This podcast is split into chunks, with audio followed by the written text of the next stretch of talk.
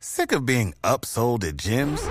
My guy, you're currently a base member. For $90 more, I can upgrade you to our Shred membership. For 130 more, you'll be a Swole member. And for just $300 more, you'll reach Sweat Platinum. At Planet Fitness, you'll get energy without the upsell. Never pushy, always free fitness training and equipment for every workout. It's fitness that fits your budget. Join Planet Fitness for just $1 down and $10 a month. Cancel anytime. Deal ends Friday, May 10th. See Home Club for details.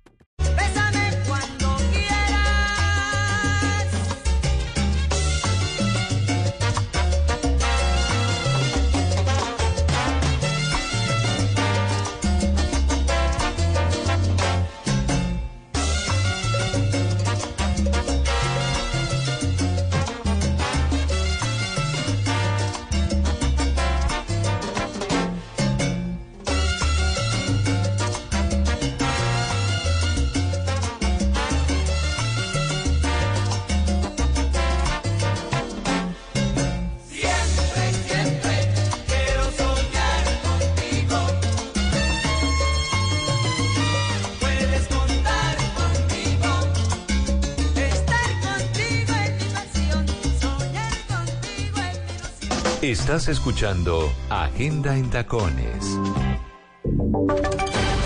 Voces y sonidos de Colombia y el mundo en Blue Radio y bluradio.com.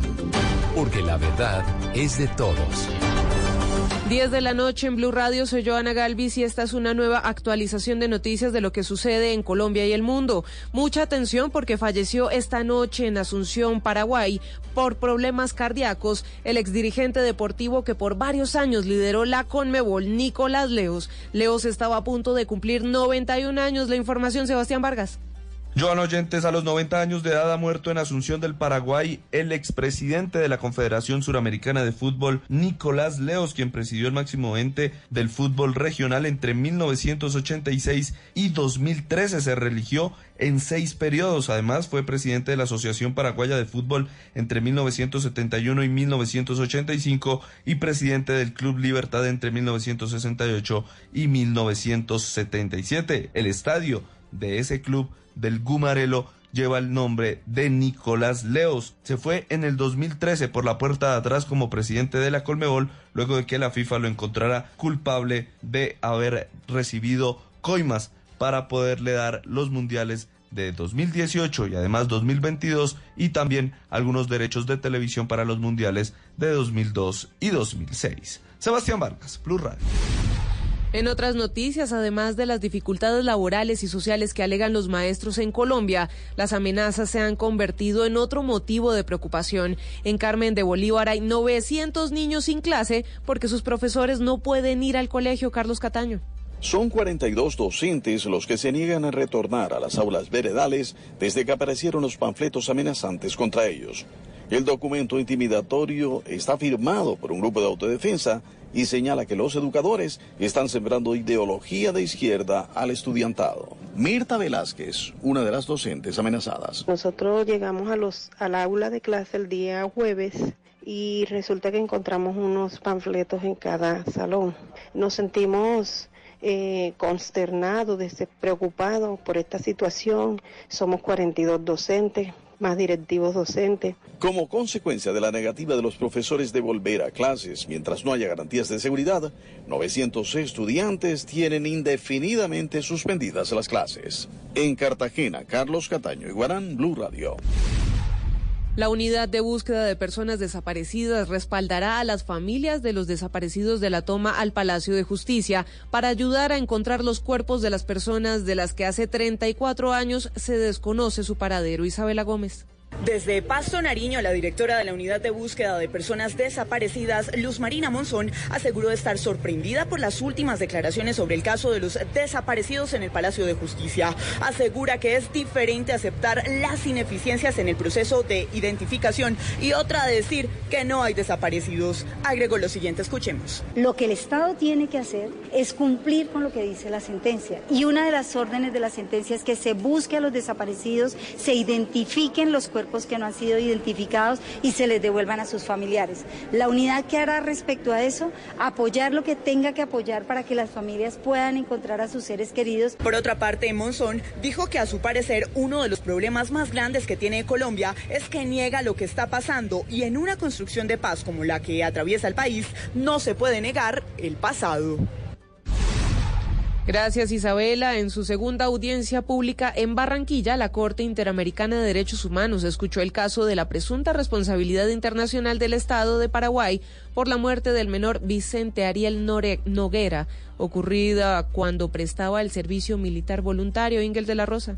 23 años después, la paraguaya María Noguera continúa, como ella misma lo expresa, mendigando justicia por el caso de su hijo, un adolescente de 17 años que en 1996 murió mientras prestaba el servicio militar en su país, presuntamente por exceso de ejercicio físico ordenado por sus superiores. En busca de una reparación, la madre de la víctima declaró ante los jueces de la Corte Interamericana de Derechos Humanos. Cuando murió mi hijo, yo viví una realidad tan cruel al darme cuenta que no era el único, era el número 62, desde el 89 hasta el 96.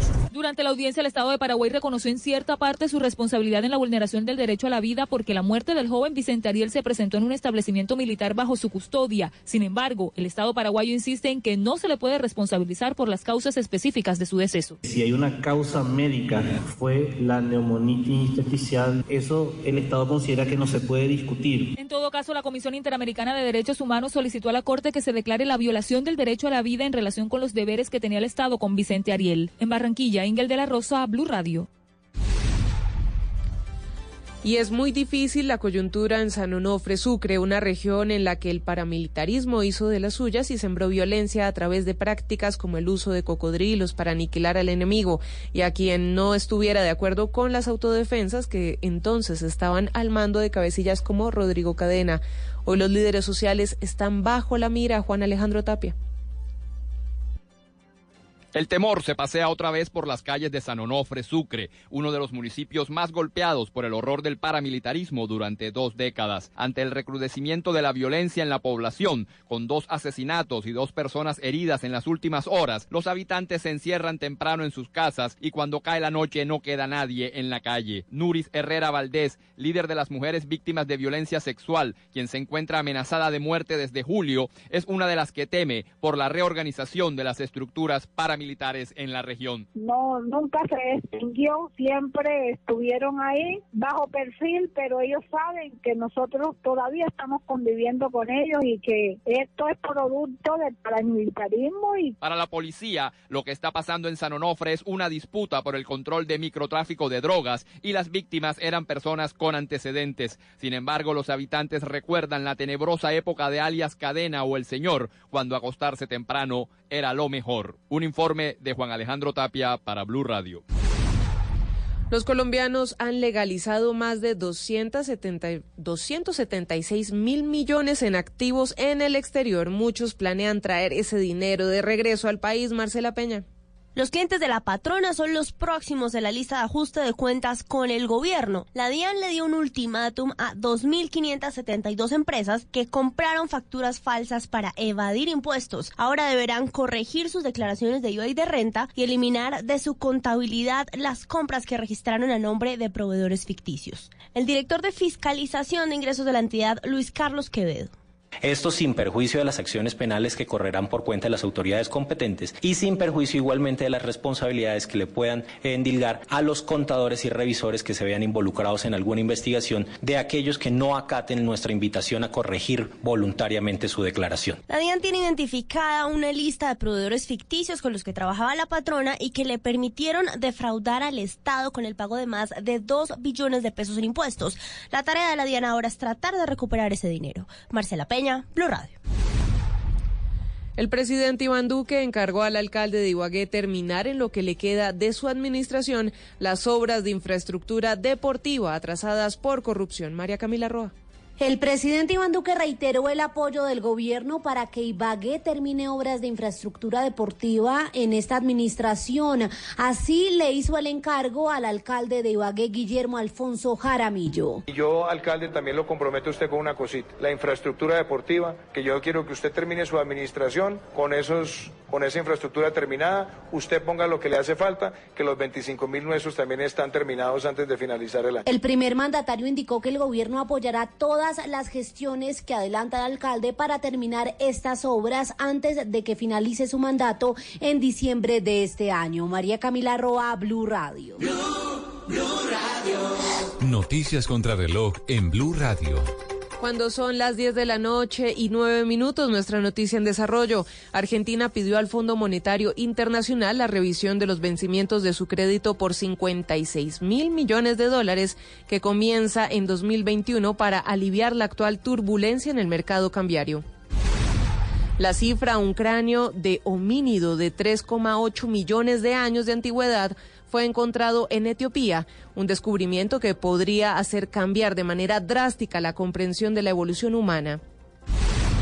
Y quedamos atentos porque el secretario interino de Seguridad de Estados Unidos, Kevin McClellan, firmó este miércoles con El Salvador un acuerdo para frenar la migración irregular y atacar a los traficantes de personas y a las pandillas. Ampliación de estas y otras noticias en blurradio.com. Continúen con bla bla blue. El mundo está en tu mano.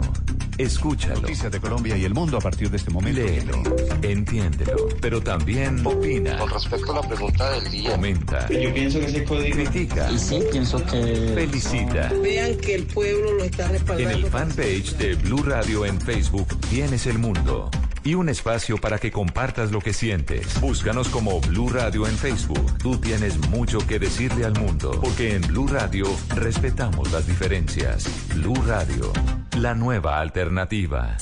¿Qué tal una deliciosa torta? Unos ricos pastelitos, unas exquisitas galletas, un pan calientico, con harina de trigo, los farallones. Y es rico alimento, suave, rendidora. ¡Deliciosa y gustadora! Con el trigo de las mejores cosechas, harina Los Farallones. Calidad y rendimiento inigualable. Trabajamos pensando en usted. Hace 12 años, a raíz de mi experiencia personal y afrontar el cáncer cuatro veces, creé Fundayam. Y le damos herramientas a los pacientes para afrontar de una mejor manera su enfermedad. Ellas identifican tanto su belleza interior como exterior. El cáncer es una enfermedad, pero no nos limita para nada.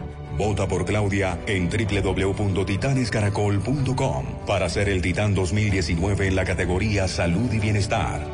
Titanes Caracol y Salud transforman nuestro mundo.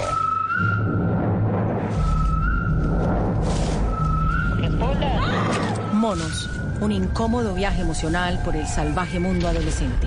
Una producción hecha en Colombia, una historia universal. Monos, 15 de agosto, solo en cines. Invita Blue Radio. Estás escuchando Blue Radio, un país lleno de positivismo, un país que dice siempre se puede. Banco Popular. Gracias a los profesores que siguen estudiando para compartirnos todo su conocimiento.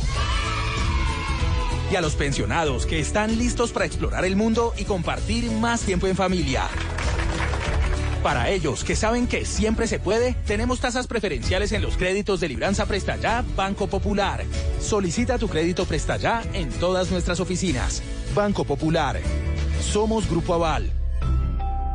Vigilado Superintendencia Financiera de Colombia. Hace 12 años, a raíz de mi experiencia personal y afrontar el cáncer cuatro veces, creé Fundayam. Y le damos herramientas a los pacientes para afrontar de una mejor manera su enfermedad. Ellas identifican tanto su belleza interior como exterior. El cáncer es una enfermedad, pero no nos limita para nada. Vota por Claudia en www.titanescaracol.com para ser el Titán 2019 en la categoría Salud y Bienestar.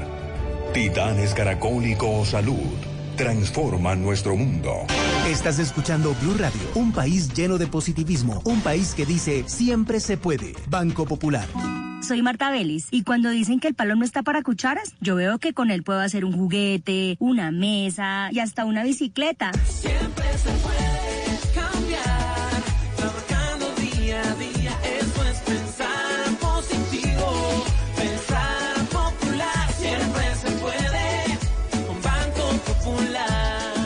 Es clienta del Banco Popular y junto a ella pensamos que si miramos la vida de manera positiva, sabremos que siempre se puede. Banco Popular, somos Grupo Aval, la Superintendencia Financiera de Colombia. Hoy en Blue Radio. Hola amigos, soy Andrea Guzmán y esta noche estaré en Bla Bla Blue a las 10 en punto contándoles un montón de cosas sobre mi vida, sobre mi vida artística, mi vida familiar, mejor dicho, hablando delicioso. Así que los espero esta noche. Tenemos una cita en Bla Bla Blue. Bla Bla Blue. Conversaciones para gente despierta. De lunes a jueves desde las 10 de la noche por Blue Radio y bluradio.com. La nueva alternativa. ¿Qué se requiere para una buena conversación? Un buen tema, un buen ambiente, buenos interlocutores, preguntarles a los que saben y dejar que todos expresen su opinión. Cada noche encontraremos los ingredientes necesarios para las mejores conversaciones en Bla Bla Blue. La manera ideal de terminar el día y comenzar uno nuevo. Aquí comienza Bla Bla Blue. Conversaciones para gente despierta. En vivo. Desde el estudio principal de Blue Radio, en Bogotá, Colombia. Aquí está Bla Bla Blue. Con ustedes, Tata Solarte, Simón Hernández y Mauricio Quintero. Buenas noches. Buenísimas. Buenísimas. Bu- muchísimas gracias. Buenísimas noches. Bienvenidos a Bla Bla Blue, el primer talk show de la radio y el último si ustedes no lo No, escuchan. no, no, no, no, eso no puede pasar. Yo tengo a toda mi familia en todo el país escuchando. Sí, la familia, sí, escuchando o, o viviendo el sueldo suyo. También. Entonces, lo primero va de la mano de lo segundo. Tienen que oír. Tienen si no, que oírnos, tienen que oírnos, porque si no se acaba esta. Se acaba y allá les llego. Sí, Imagínense. eh, eh, ah, no. Visita de más de tres días. Sí, esas visitas de eh, tres meses que vive mi mamá en mi casa. Bueno, después hablamos de eso en la primera hora nuestro programa. Siempre un invitado en este caso, una invitada especialísima, queridísima de la casa. Ya van a escuchar ustedes de quién se trata. Eh, hablaremos en serio después de las 11 de la noche y después de las 12 de la noche. Vamos con la línea de Bla Bla Blue en el 316-692-5274. La línea para que ustedes hablen sin parar de lo que quieran. Vamos siempre de lunes a jueves, de 10 de la noche a una de la mañana. Pero este programa no se produce solo, este programa lo hace el señor Diego Garibello. Hoy viene el Dieguito, el número 10, el grande, el grande, el Diego en la producción. En el control master está don Otoniel Zapata de don Rafa Arcila. Mi nombre es Mauricio Quintero, estamos todos listos porque le damos la bienvenida a Pilar Montenegro.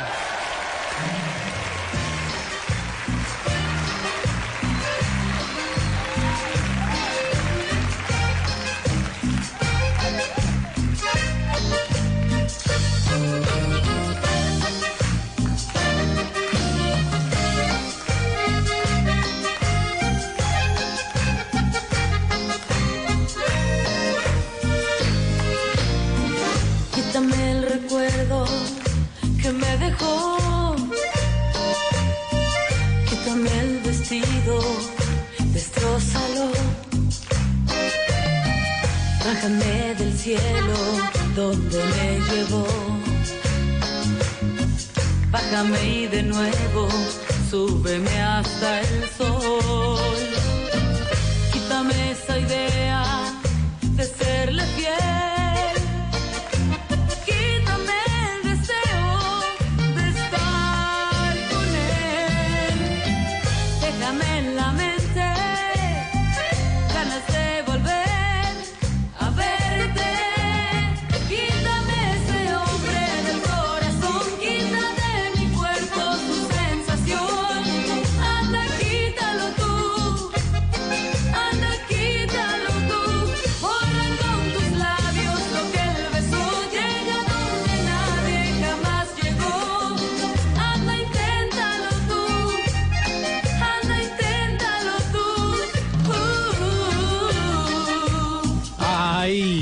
Buena Quítamelo, música. por favor, qué ¿Sí? sufrimiento. ¿Se lo quito encima? claro. Sí, ¿por qué? Esa es una traga ¿Por maluca. Porque hace daño. Ay, bueno. Ay, Pilar veces- Mm. Montenegro, que además de cantante actriz. Sí. Y bellísima. Bueno, en el 2001 lanzó justamente un álbum que se llama Desahogo y ahí viene incluida esa canción pues que no es de ella, que ya había una versión anterior de la puertorriqueña Yolandita Monge. Ah, sí, es de Yolandita Sí. Monge, vea pues. Sí, es de ella, pero, la canción. pero ella hizo esta versión y le quedó muy bien. Y la, la, la obligada en el karaoke es esta, la de Pilar Montenegro. Sí, a despertar vecinos con esta vaina. Súbale.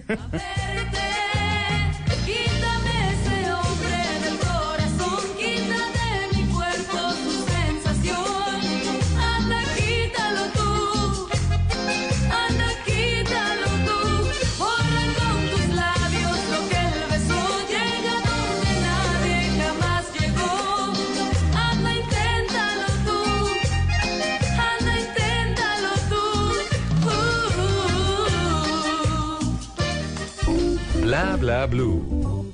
Conversaciones para gente despierta. Señor coordinador de piso, ¿está lista la invitada? Está más que lista. Ella siempre está lista. Sí. Maquillada, Hermosísima. regia, mejor dicho, rey palpari. Bueno, nuestra invitada esta noche es una gran actriz que vino a promover el divorcio y tiene razón porque ella es muy, muy buen partido. Como el partido amistoso Colombia-Brasil el próximo viernes, eh, este viernes de noche. Sí, sí, Transmisión señor. por Blue Radio. De la obra de teatro Divorciadas, mejor solas que estar mal acompañadas. Aquí está Andrea Guzmán. Bienvenidísima Andrea, bla bla blue. Ay, qué emoción estar aquí. Gracias por esta invitación. Bueno, pero esta no es la única obra, ¿no? Es que usted está en todo, que está haciendo de todo, Andrea, por favor. Sí, hay un montón de obras afortunadamente. Y lo que pasa es que estamos celebrando 10 años de cabaret. Entonces estamos haciendo un recorrido por las obras más importantes que hemos hecho. Y entre esas está Divorciadas, Ajá. pero también estamos con Paraíso, con Aguanilé. Y bueno, con un montón de, de celebración, con muchas obras celebrando estos 10 años. Eso, 10 años, eso le iba a preguntar. Hoy, ¿dónde está ubicado? ¿Dónde empezó ese sueño de hermanos, de amigos? Bueno, este es un, un sueño familiar. Esto lo creamos mis hermanos y yo a la cabeza de mi hermana Sandra que ella es como nuestra jefe, la que manda la batuta aquí, pero esto nació de un sueño, pues, de artistas. Mi hermano es músico, mi hermana y yo somos actrices, y hace muchos años eh, Sandra nos soltó, ay, yo sueño con hacer un cabaret, nos le reímos un poco en la cara, le dijimos, estás loca, o sea, hacer un cabaret es, necesitamos mucho dinero, necesitamos, pues, mucho trabajo, pero ella dijo, lo quiero hacer, lo quiero hacer. Nos montamos en el bus con Sandra y llevamos 10 años de este sueño hecho realidad. Nosotras soñábamos con tener nuestro propio espacio para hacer nuestras propias producciones, nuestras propias obras de teatro. Y bueno, lo estamos haciendo y, y, y Cabaret es un lugar creo que muy especial en Bogotá porque no solamente es teatro, sino es, como decimos nosotros, la noche viva, donde pasa de todo. ¿Y empezó en dónde? Empezamos en Hacienda SantaÁrbara, teníamos allá nuestro primer nuestro primer local, ahora estamos en la 109 con 17. Felices en este nueva en esta nueva casa, en este nuevo lugar, nos ha ido maravillosamente, estamos muy contentos de estar aquí. Pero es zonas duras, zonas duras y el trabajo ha sido titánico porque hace un- muchos años, hace más de 30 años, existían esos lugares como la Casa del Gordo, la Gata Ajá. Caliente. Y ellas como que dijeron, bueno, esto es del pasado y todo, pero toca volver a revivir esta escena en vivo y que la gente venga a pasar un rato agradable. Y llenar salas es una cosa muy complicada. Es muy difícil, Muy es muy difícil. difícil educar a- un poco a- al público colombiano a que vaya a teatro.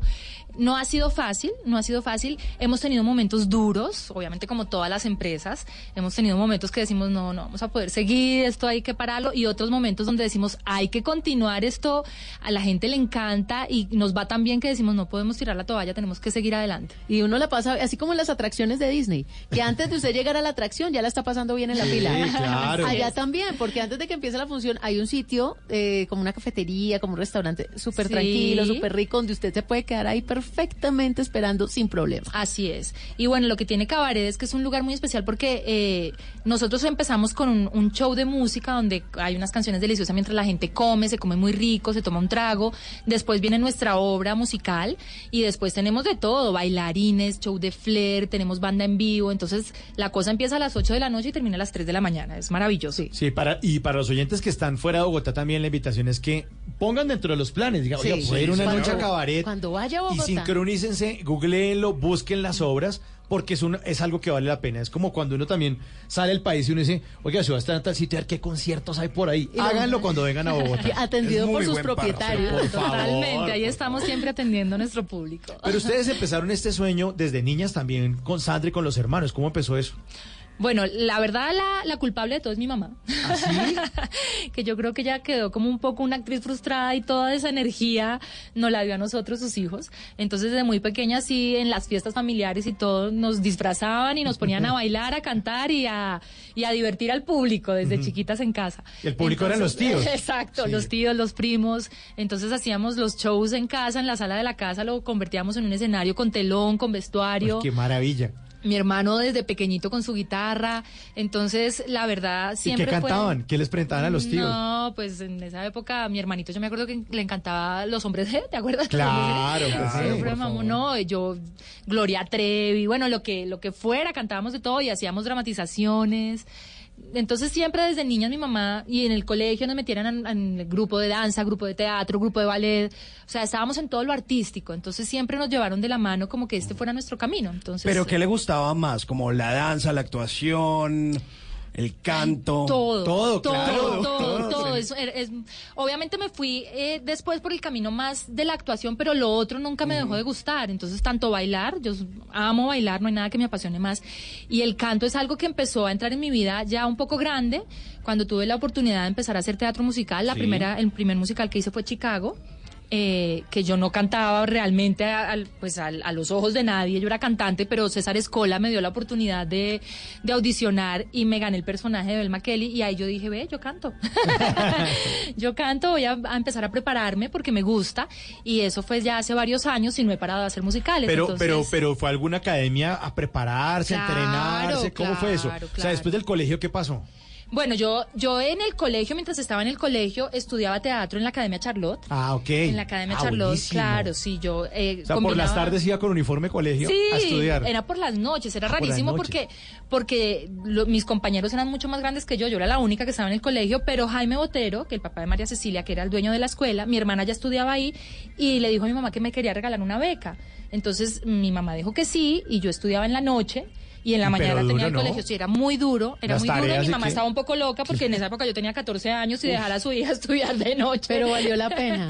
Pero valió Uno la de mamá sabe. pena, sí, valió la pena. Yo creo que ella sabía que eso era lo que, pues lo que a mí realmente me apasionaba y que ese iba a ser mi camino y por eso me dejó. Obviamente, pues siempre estaban pendientes de recogerme, de llevarme.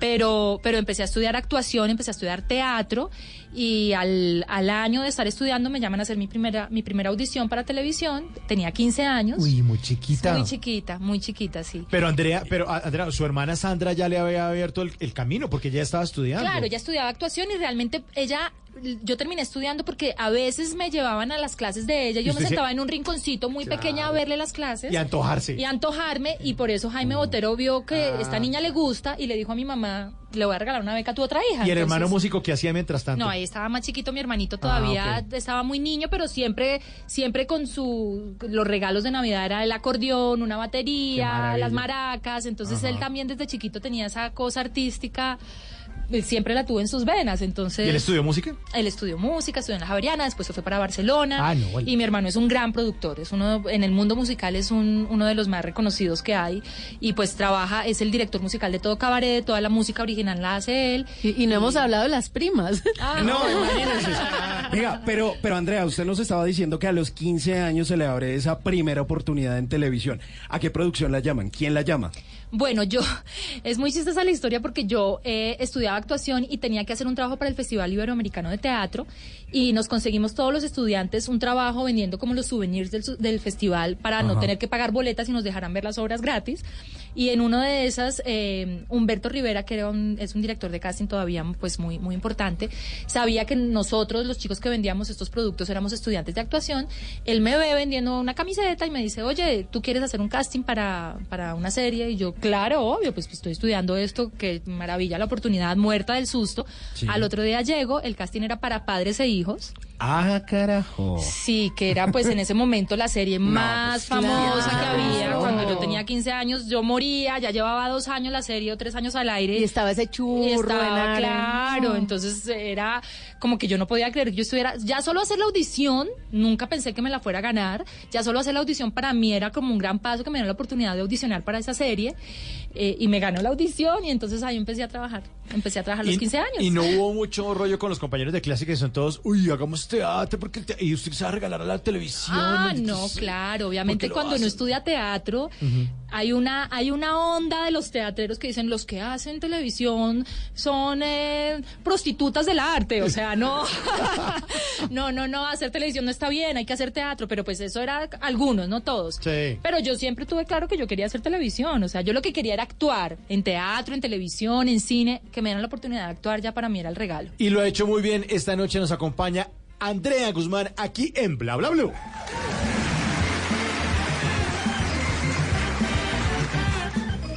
Y ahora en Bla Bla Blue venimos a robar. Muchísimas gracias. Vinimos a, a robar porque vinimos a robarnos unos trinos y unas cosas que, que encuentro por ahí en Instagram. ¿Cómo son sus arrobas en las redes sociales? Bueno, en Instagram, eh, Andreita Gus. Ay, tan. Ay, Ay. sí, es que en mi caso me dicen Andreita, entonces. Me gusta, me gusta la ternura, ante todo. Y en Twitter estoy Andrea Guspa. Andrea Guzmán. Bueno, eso. Vinimos a robar porque venimos a robar. Arroba soy Danilo Díaz. Puso en su cuenta de Twitter lo siguiente. Dice, dicen que uno es de quien lo trasnocha. Entonces, el amor de mi vida es un zancudo. Ese hijo de madre no me deja dormir. Arroba Juju Juan escribió este diálogo en su cuenta de Twitter. Dice, señora, le pedí un kilo de carne y me echó 814 gramos. Es que hace tiempo que no venías y te eché de menos. siga así. Siga así. Venimos a robar porque venimos a robar. Arroba Mars guion al piso Galaxy escribió en su cuenta de Twitter lo siguiente. Dice esto, así. Cada vez estoy más convencido de que el sufrimiento comienza en el momento en que responsabilizamos al otro de nuestra felicidad. ¡Wow! Buena frase, gracias. Y este último, arroba barba con gafas, se llama así, Ey, ey, se llama así, respeto. arroba, arroba barba con gafas, escribió en su cuenta de Twitter lo siguiente. Eh, eh, es un diálogo, dice, tus mensajes en WhatsApp son como el acetaminofén. ¿Cómo? ¿Te alivian? No, uno cada seis horas. venimos a robar porque venimos a robar. Escríbale más, hombre, no lo dejen visto. Bla Bla Blue. Conversaciones para gente despierta. Oye, pa' mi gente buena.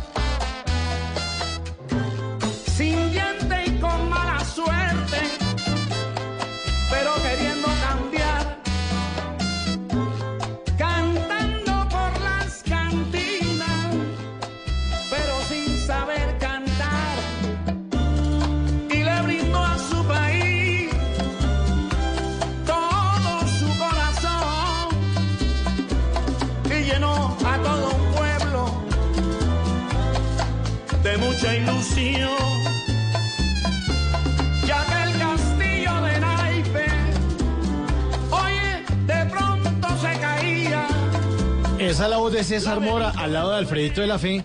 Y la canción se llama Dale Cepillo, la banda sonora de la telenovela La Gloria de Lucho, en la que nuestra invitada esta noche, Andrea Guzmán, hizo el papel de Graciela. Así es. Buenísima, eh, buenísima esa producción, ¿no? Buenísima. la Estuvo disfruté divertidísimo, divertidísimo. Además, una historia muy bonita. Muy bonita, realmente esa historia, pues yo creo que a todos los colombianos les llegó al corazón y obviamente a nosotros que la hicimos nos rompió el alma también. Cargazo es un monstruo, ¿no? Es un monstruo trabajar con él. Bueno, realmente el elenco, El todos elenco, hicimos, no. hicimos un Verónica, clic. todos. Sí, con Piti, con Aleja, con Carriazo, con Vero, bueno, todos realmente con Lucho Arango. Fue una maravilla de producción cuando uno trabaja con grandes actores y con grandes seres humanos, sobre todo, que creo que es todavía más importante. eh, pues es una delicia. La pasamos muy, muy bien. ¿Qué se puede, digamos, esperar en una escena con Carriazo? Lo, lo pregunto Nada. porque es... claro, Sí, uno se imagina. Porque dicen que es de esos que se sale del libreto un nada. montón, ¿no? O sea, es hay que tener una fuerza eh, y una concentración muy grande para poder continuar una escena con él, porque a veces sale con unas cosas que uno o sea, la risa te gana y a veces Ajá. toca cortar, es inevitable. El- el o sea, te- es- es mejor No, te sale con unas vainas que uno dice, este, ¿de dónde saca esto? Y obviamente uno, uno ya con el tiempo aprende a conocerlo, pero al principio es como, como que las risas te sorprenden porque te, te sorprende él todo el tiempo, sale con cosas completamente que uno dice, ¿esto de dónde se le ocurrió a este señor? ¿Cómo vamos a hacerme esto en plena escena? Entonces, muy rico, muy rico trabajar con él porque al mismo tiempo también te va llevando y vas entendiendo cómo trabaja él y te ayuda a construir a- también a ti algo muy, muy lindo con tus personajes cuando trabajas con él. Oye, de pronto se caía laberinto de poder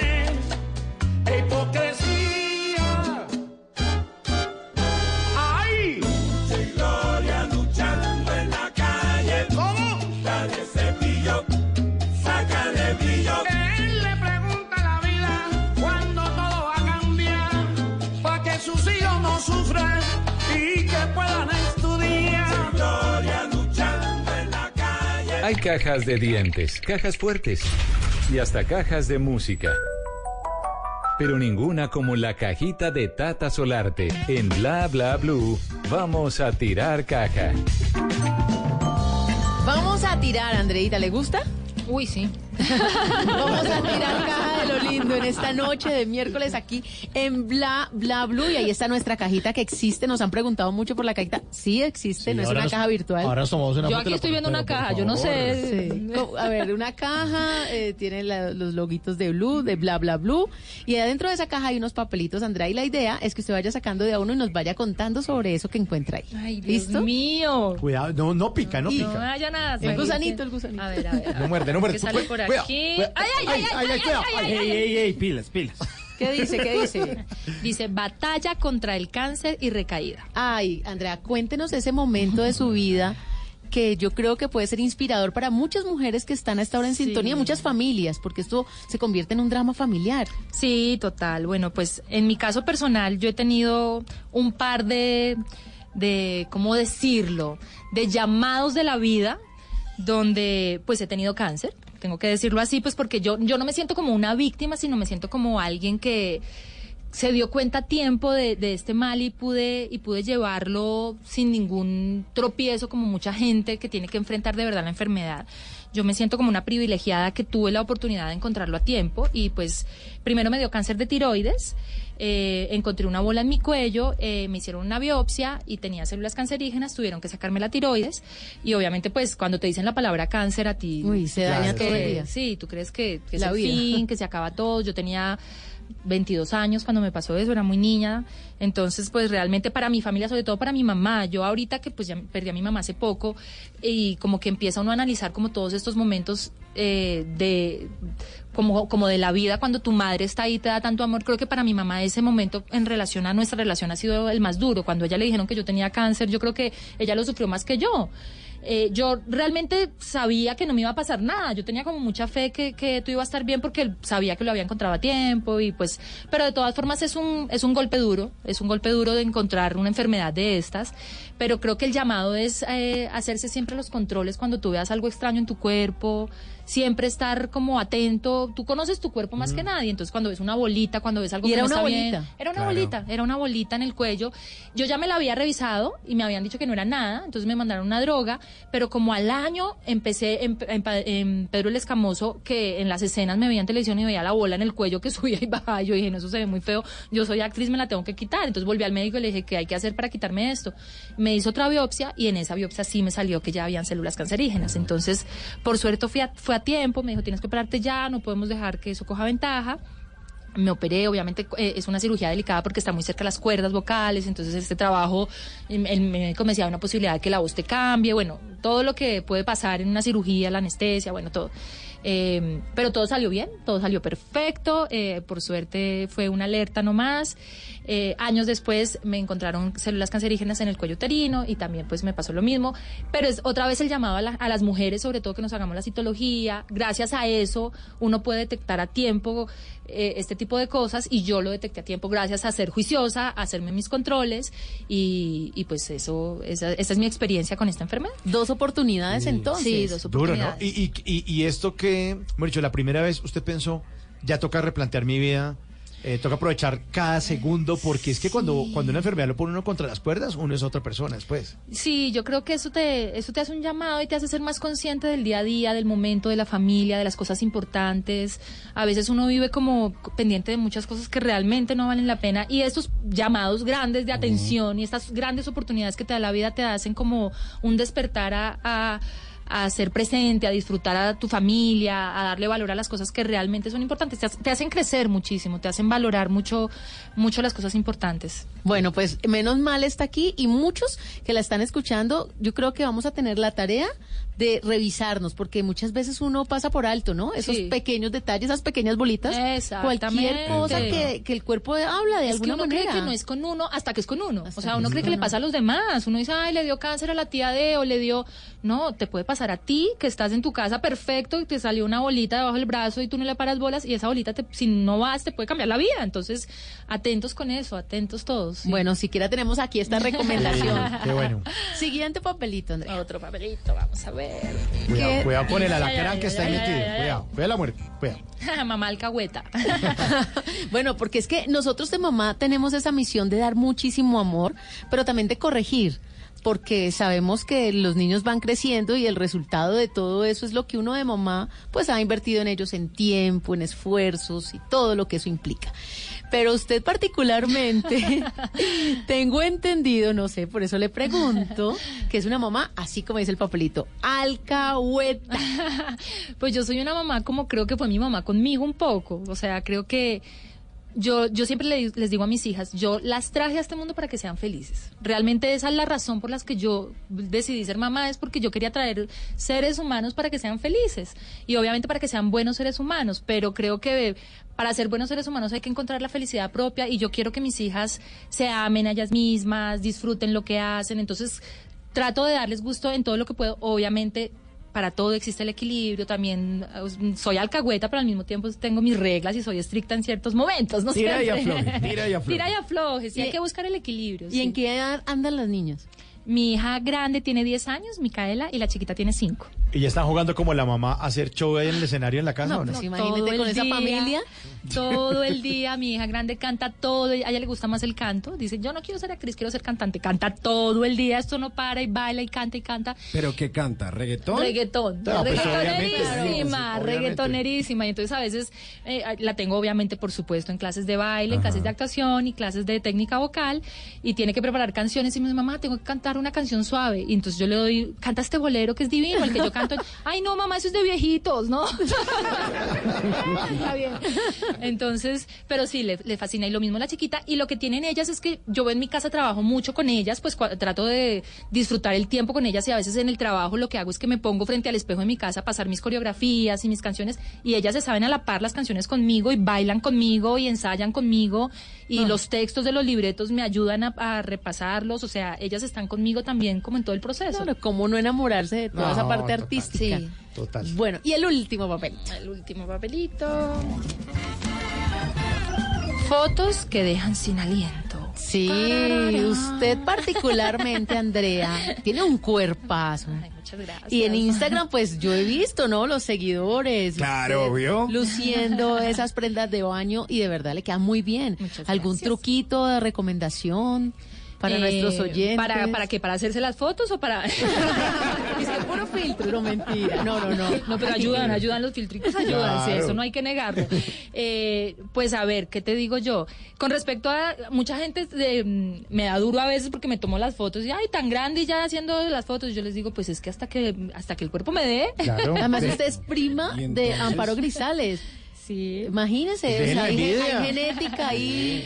No, pues a mí yo siempre he tenido como una relación, yo considero muy bella con mi cuerpo y como muy libre con mi cuerpo. No tengo, no tengo como ningún tabú de, obviamente creo que todo desde que sea como de una manera bonita y no morbosa y no de mal gusto y trato de que las fotos que tomo sean así, como siempre con estética, siempre con elegancia.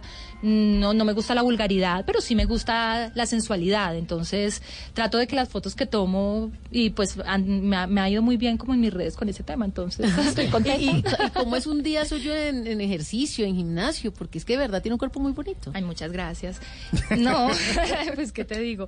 Eh, el deporte siempre me ha gustado desde niña. Yo jugaba voleibol cuando estaba en el colegio y, y creo que cuando desde muy niño tú eh, educas a tu cuerpo a, a cuidarse, perder eso es muy difícil y yo nunca lo he perdido, ni en mis embarazos ni nada. A mí me gusta sentirme bien, más allá de cómo me vea físicamente ya es un tema más de estilo de vida. Me gusta la energía que me produce hacer ejercicio, me gusta lo que me produce a nivel emocional, eh, me, me pone contenta. Dicen que se genera esta hormona de la felicidad cuando tú haces ejercicio y yo la siento. Entonces para mí es algo casi adictivo, pero no soy esclava del ejercicio. Creo que soy consciente, soy disciplinada, pero no soy de las que me mato tres horas. En el- no me gustan los gimnasios, por ejemplo. Yo hago ejercicio sola. Tengo como mi propia rutina con mis banditas, no, no soy de las que me mato con pesas ni nada, tengo trabajo con mi propio peso y hago una hora todos los días. ¿Y la comidita? Y la comidita también equilibrada, o Sí. sea, trato de como de cuidarme, pero también si se me pone una hamburguesa al frente, pues hagámosle a la hamburguesa. Sí, porque si- ya, ya, ya, acaban de invitar, hagámosle. ya.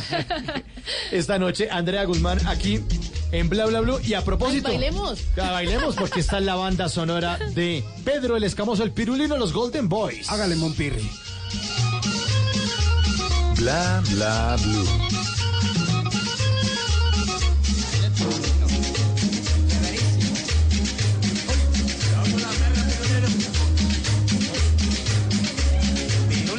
Una borrachera en la casa de Aquilino Preguntón.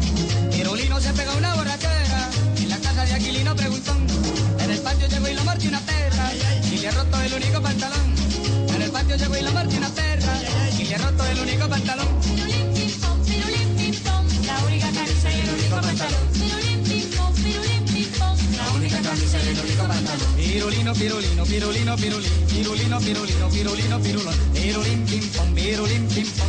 La única camisa y el único pantalón. Pirulín, pim, pom, pirulín, pim, pom. La única camisa y el único pantalón.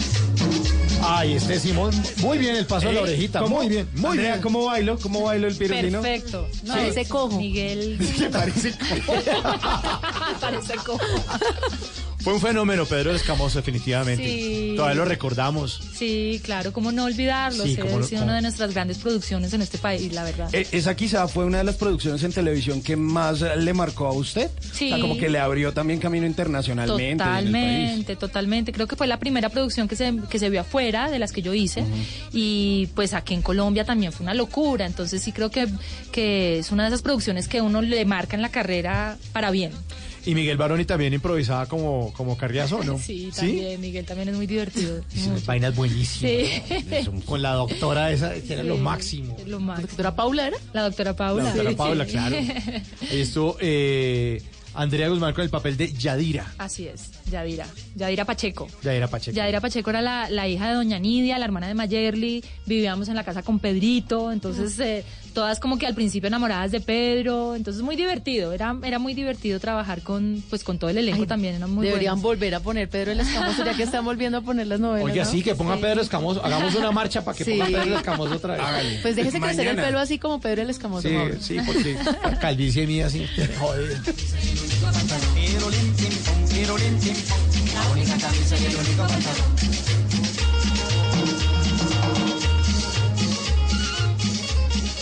Lo que algún día fue noticia, hoy es historia. En Bla Bla Blue, antes de que se acabe el día.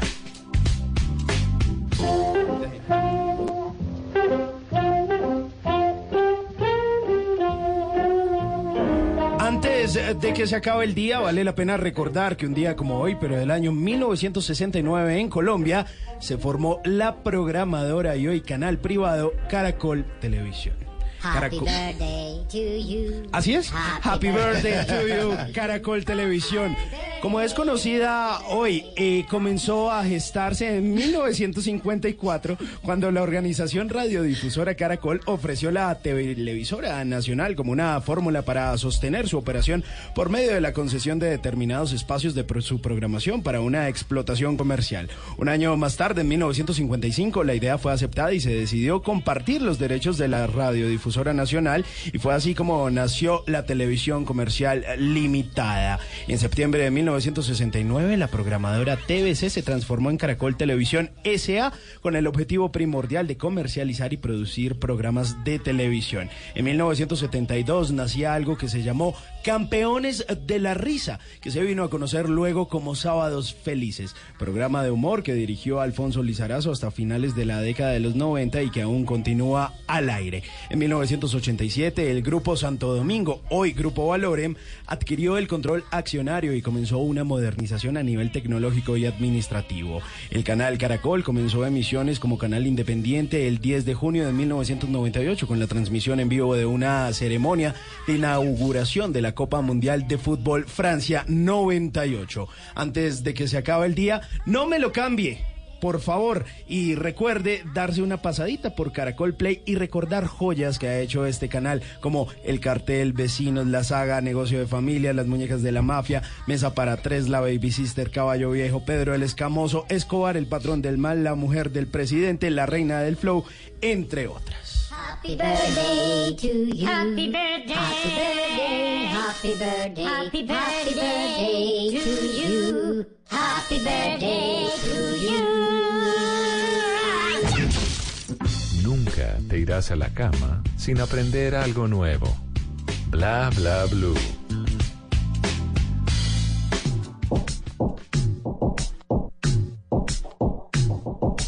En verdad me vas a dar lo que yo pido.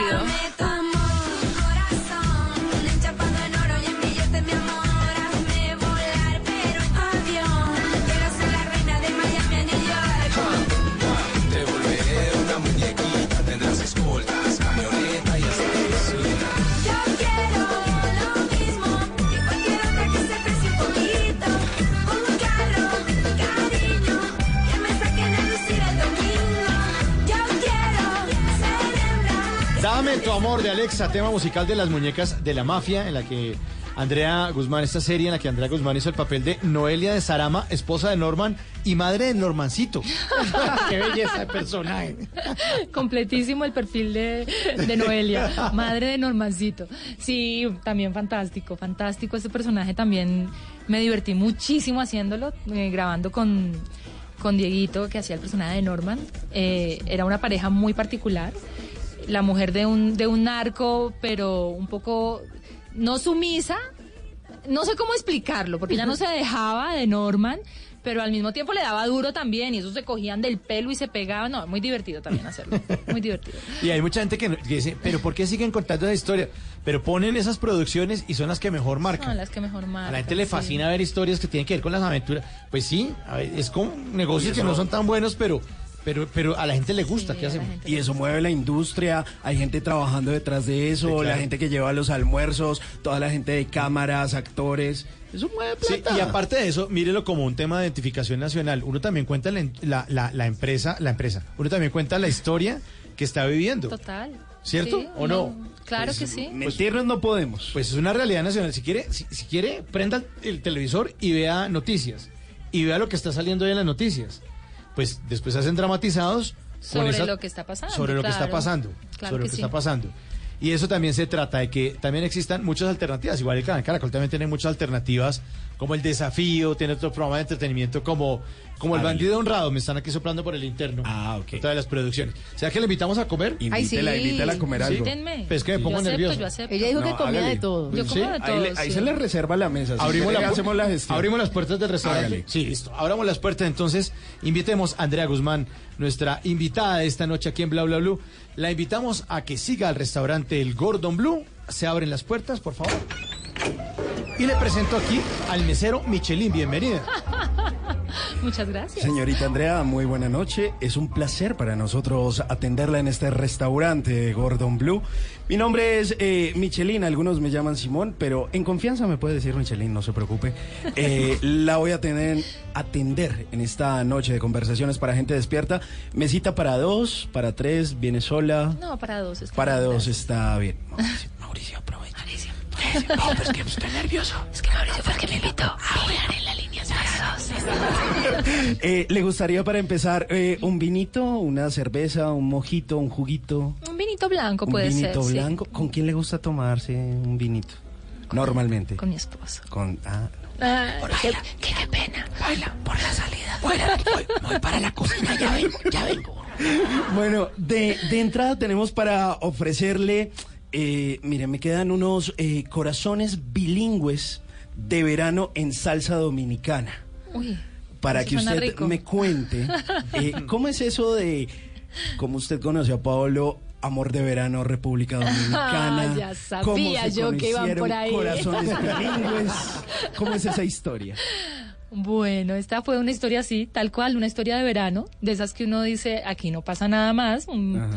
Yo iba de vacaciones a República Dominicana, a Punta Cana, y Paolo también estaba, eh, por pura coincidencia, en Punta Cana. Él es italiano.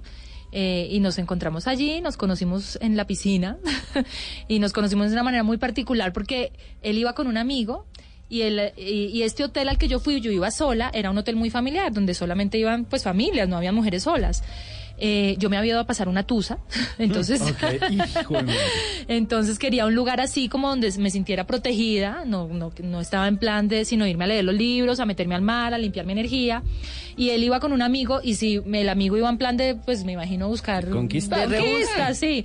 Pablo, él dice que no, hasta el sol de hoy dice que no, que él no iba en ese plan, que el amigo sí. Y cuando me ven a mí, yo era la única mujer sola prácticamente que estaba en este hotel que era enorme, pero eh, allá habían como que hecho el recorrido y no habían visto ninguna mujer sola, todas eran como familias. Y el amigo me cayó así como, mejor dicho... Tú a la ave. Exacto. Rápido. Pero el amigo no hablaba italiano y Pablo eh, no hablaba español, perdón. Y entonces Pablo sí hablaba español y Pablo era el traductor del amigo tratando de echarme los perros, pero a mí me gustó desde el primer momento Pablo cuando empezó a traducirme lo que el amigo me quería decir. Yo miraba a Pablo y decía, wow. Uy, qué traductor. Este traductor está buenísimo. Y bueno, nada, y nos conocimos, empezamos a hablar y tuvimos como un romance de verano de una semana, pues de esos así como que uno dice, no, me enamoré, quedé perdidamente enamorada, pero pues yo tenía que volver a mi casa, él tenía que volver a la suya.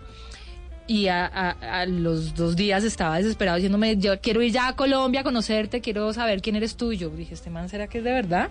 A la semana estaba aquí, en Colombia, en Bogotá, conociendo a mi familia, conociéndome mejor. eh, y ahí empezamos como una historia al- en, en medio de la distancia, pues porque él Ajá. estaba allá, pero nos tratábamos de vernos, eh, no sé, nos encontrábamos un fin de semana en Miami, yo estaba grabando pero en Escamoso, entonces pedía permisos de dos días y me volaba y nos encontrábamos en, en Caracas y así estuvimos unos meses. Después él se tomó un tiempo, un seis meses sabáticos en su trabajo y se vino a vivir aquí a Colombia. Y ya, y ahí empezamos como nuestra relación, llevamos 18 años juntos. Qué bonito. En el No. lugar menos pensado a la hora menos pensada Sí. también. Sí, la verdad, al principio fue difícil, obviamente, por un tema de logística, ya después él se le acabó el tiempo sabático, yo me fui a Italia, viví un tiempo allá, y después cuando, bueno, ¿quién va a dejar todo para vivir con el otro? ¿Tú te vienes a vivir a Colombia? No, ¿tú te vienes a vivir a Italia? No, dejémonos, nos dejamos, Uy, por un tema logístico, pues porque cada uno tenía su vida, yo no, yo no quería dejar mi carrera acá, él tampoco, pues quería dejar su trabajo allá, y yo me devolví de Italia con el corazón destrozado y a las dos semanas, no, creo que es la primera vez en mi vida que he tenido dignidad, porque con todos mis eh, novios anteriores me arrastraba y rogaba. Esta vez dije, bueno, pues si él no quiere pues, no venir acá, pues chao. A las dos semanas me estaba llamando, me estoy muriendo, ¿en qué lugar del mundo quieres vivir? Yo busco trabajo y pues un lugar, yo le dije, un lugar donde hablen español para yo poder por lo menos, eh, no sé, me gustaría como México, no sé. Y me dijo, ¿te sirve Argentina? Y nos fuimos a vivir a Argentina. Y ahí estuvimos en Buenos Aires un par de años y ahí a partir de allá no nos separamos nunca más. Vea, qué bonita buena qué historia. Bueno, vamos rápidamente con este plato fuerte que es. Eh, tenemos para ofrecerle mariposas amarillas sobre unas tablas a la Macondo. Porque quiero que me hable de esa obra de teatro que usted hizo, Crónica de una muerte anunciada, con Jorge Alitriana, con la que le dio la vuelta al mundo haciendo teatro. Sí, también una de las grandes experiencias de mi vida. Yo ya había hecho teatro, había hecho un par de obras antes, pero esta es como, como la primera obra eh, de nivel internacional en la que participo. Entonces, con esta obra viajamos a muchísimos festivales internacionales de teatro y tuve la oportunidad de conocer literalmente el mundo. Estuve en Moscú, estuve en Australia, eh, bueno, fuimos a Washington, estuvimos, bueno, en muchísimos lugares y este personaje era muy impactante y llamó mucho la atención porque tenía un desnudo. Entonces, eh, como yo les decía, yo nunca he tenido un tema con mi cuerpo siempre he sido muy, muy tranquila con, con, con mi cuerpo. Ajá. Realmente no, ay, que te desnudes. Y pues yo soy súper profesional y yo, ¿es necesario? Sí es necesario, el personaje se tiene que desnudar porque esta escena está planteada de tal forma. Y le dije, listo, de una, no tengo ningún problema. Eh, me desnudaba yo, se desnudaba Julián Román, también salía desnudo eh, en, en una escena un poco más complicada que la mía porque salía corriendo por un escenario. Entonces, para los hombres, digamos, eso es un poco más Sí, claro. intimidante. Ahorita hablamos de eso.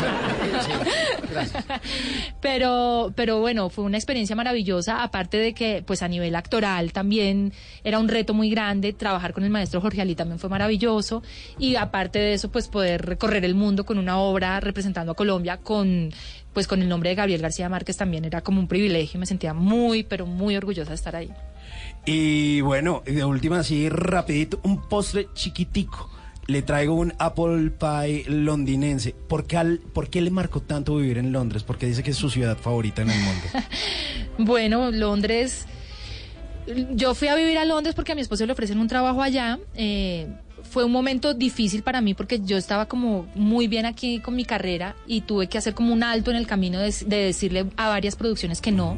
Me llamaron a, hacer cosas que eran muy interesantes y tuve que decir que no, pero era como apostarle un poco a mi familia. Era decir, tengo que decidir si yo le voy a entregar 100% toda mi energía solo a mi trabajo y este es como el, el camino que yo tengo que abrir para formar mi familia. Entonces le dije a mi esposo que sí, que lo acompañaba y digamos que eh, es muy importante para mí porque ahí nació mi hija, nació mi primera hija y fuera de eso Londres es una ciudad que te abre la mente de una forma impresionante. Es el mundo entero, es como Nueva York, pero pues en Europa, digámoslo, eh, donde te encuentras el mundo entero ahí. Entonces todos mis amigos eran de distintos lugares del mundo, entonces los árabes, los chinos, todos los europeos. Entonces conocer gente de distintas culturas de verdad te abre, te abre la mente y te abre la capacidad de ver el mundo desde un lugar diferente. Y aparte de todo, eh, tuve la posibilidad de encontrarme con el teatro musical que es algo que a mí siempre me gustó y aquí en Colombia no, desafortunadamente no teníamos como muchas oportunidades de ver teatro musical y en. Londres hay todo el teatro musical del mundo, entonces digamos que ahí Hay fue de donde todo. yo decidí que quería hacer teatro musical. Bueno, eh, señorita Andrea, eh, no le voy a traer la cuenta a usted, que pague Mauricio. Ey, ¿por qué? Eh, no, no, No, yo pago, yo, no tengo- yo soy una ¿Sí? mujer moderna, yo pago. Ah, bueno, Ah, bueno, yo ¿qué te le invito, invito? Mauricio, yo te invito. Muchas gracias. Yo le pago con canciones, buenas canciones aquí en Bla Bla Bla.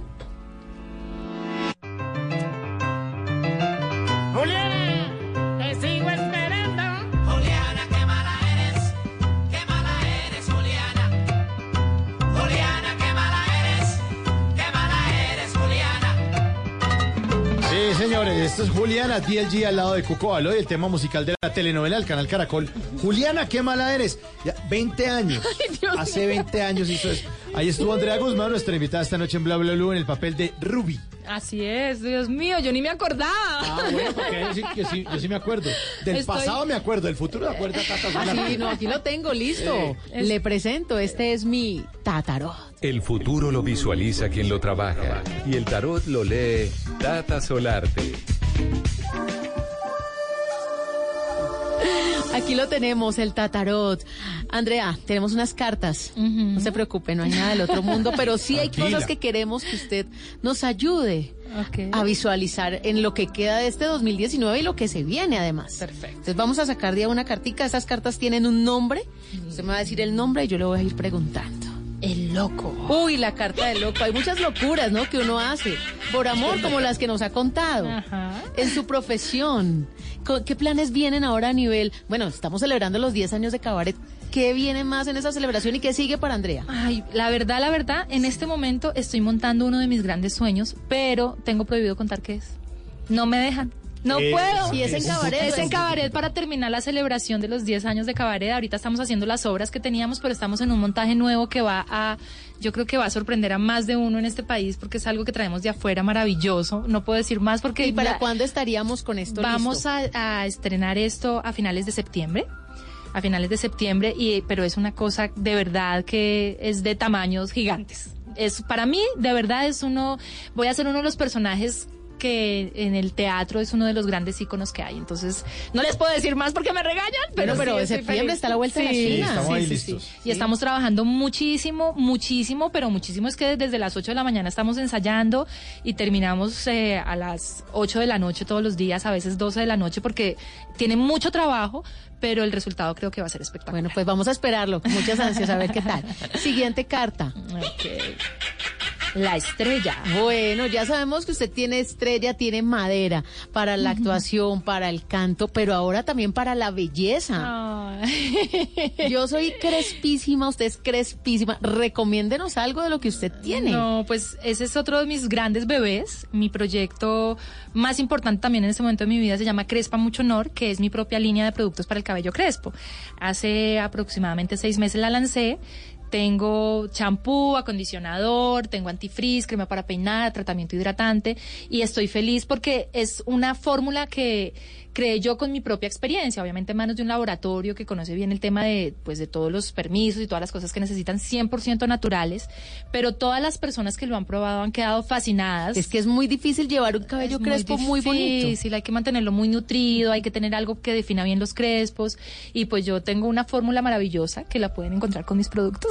¿Cómo se llaman los Se llama productos? Crespa a mucho honor y Así. la pueden encontrar así en, en, en, en Instagram, eh, la página es www.crespamuchohonor y ahí pueden conseguir los productos, de verdad se los recomiendo, no es porque sean míos, pero son buenísimos. Bueno, pues yo seré la primera en probarlos porque yo soy crespa y uno pasa mucho trabajo encontrando especialmente Sí. cómo definir los rizos. Total. Y la última cartita. La última cartica es los enamorados. Bueno, familia, ante todo. Ay, sí. Re- realmente para mí es lo más importante. Mis hijas, mi familia y mi familia en general. O sea, yo creo que mis hermanos hacen parte de mi vida de una forma muy especial. Y entonces, para mí el amor es el motor de todo. El amor por los hermanos, por los amigos, por los hijos, por la pareja, eh, por todo, por el trabajo. Y tiene todo. una familia hermosa, Sí. 10 años, 5 años, un esposo ya 18 años, así que la felicitamos. Muchas Andrea, gracias.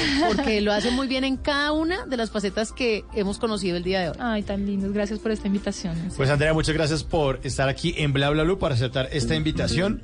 Y la vamos a despedir con la banda sonora de la película Te Busco del 2002 en la que Andrea Guzmán hizo el papel de Jazmín. Muchas gracias por estar aquí en Bla Bla Blue. Muchas gracias. Andrea Guzmán en Bla Bla Blue. Cariñito, Rodolfo y Cardi. Ay, cariño. ¿Qué pasó? Ay.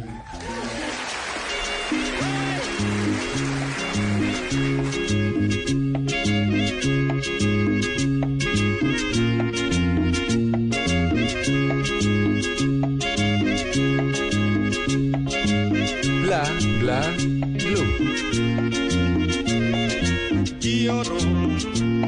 quererte, por amarte y por desearte. Lloro por quererte,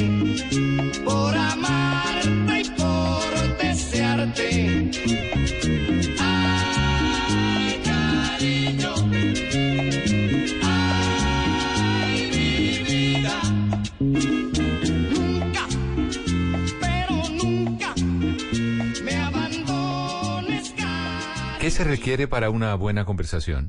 Un buen tema, un buen ambiente, buenos interlocutores, preguntarles a los que saben y dejar que todos expresen su opinión. Cada noche encontraremos los ingredientes necesarios para las mejores conversaciones en Bla Bla Blue. La manera ideal de terminar el día y comenzar uno nuevo. Bla Bla Blue. Conversaciones para gente despierta. De lunes a jueves desde las 10 de la noche. Blue Radio crece. Blue Radio y bluradio.com. La nueva alternativa. Voces y sonidos de Colombia y el mundo en Blue Radio y bluradio.com, porque la verdad es de todos.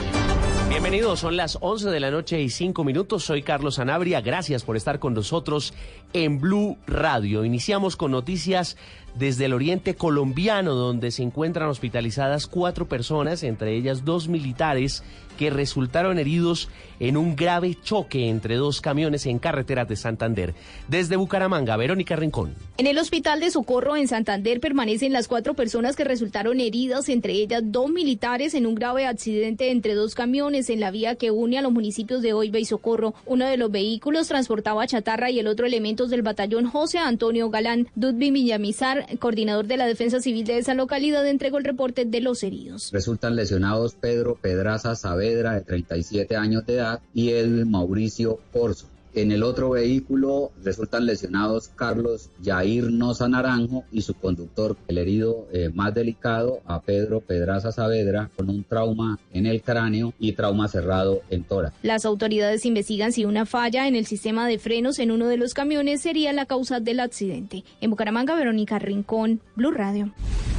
Y una importante impacto ambiental ha sufrido en las últimas horas el departamento del Huila en medio de incendios forestales que han consumido importantes áreas de pastos y vegetación a las afueras de Neiva. Silvia Lorena Artunduaga. Organismos de socorro lograron controlar los dos incendios de cobertura vegetal que se registraban en zona rural de Neiva, uno en el sector de Normandía que afectó 1.245 hectáreas de pasto y vegetación nativa y otro en el sector de Campotello que arrasó más de 330 hectáreas. Teniente Elmer Pérez, comandante del Cuerpo de Bomberos Oficiales de Neiva. Y ya podemos dar parte de que los dos incendios están completamente extinguidos. En cuanto al de Normandía y la campiña, desafortunadamente la pérdida de material vegetal y los cultivos que están involucrados en la emergencia es aproximadamente de 1.245 hectáreas. Y en el de Campotello fueron 330 hectáreas. Ante este grave daño ambiental, recordó a la ciudadanía que la CAM prohibió no solo en Neiva, sino en la totalidad de los municipios del Huila quemas abiertas para la preparación de terrenos. En Neiva, Silvia Lorena Artunduaga, Blue Radio. Y hay un llamado importante de los recolectores de café en el departamento de Risaralda, pues se necesitan más de 50 mil recolectores del grano para la cosecha cafetera por venir. Freddy Gómez. En Risaralda se necesitan 50.000 recolectores. De lo contrario, el 10% de la cosecha se podría perder. Luis Miguel Ramírez, delegado del departamento de Risaralda, la Federación Nacional de Cafeteros. Tenemos nuestra cosecha principal, donde recolectamos el 70% del café total del año, alrededor de unas 3.5 millones de arrobas, de 5 millones de arrobas que producimos en el año. Invitamos a todos los oyentes, a todos los recolectores del sur de Colombia. Los comités de cafeteros, al igual que la Federación, han ubicado puestos estratégicos para indicar a las personas que lleguen a la ciudad cuáles son las fincas que más recolectores necesitan, cuánto están pagando y dónde pueden dormir. En Pereira y el eje cafetero Freddy Gómez, Blue Radio. Y al menos 110 excombatientes de las FARC comenzaron su formación como guías turísticos certificados. Isabela Gómez.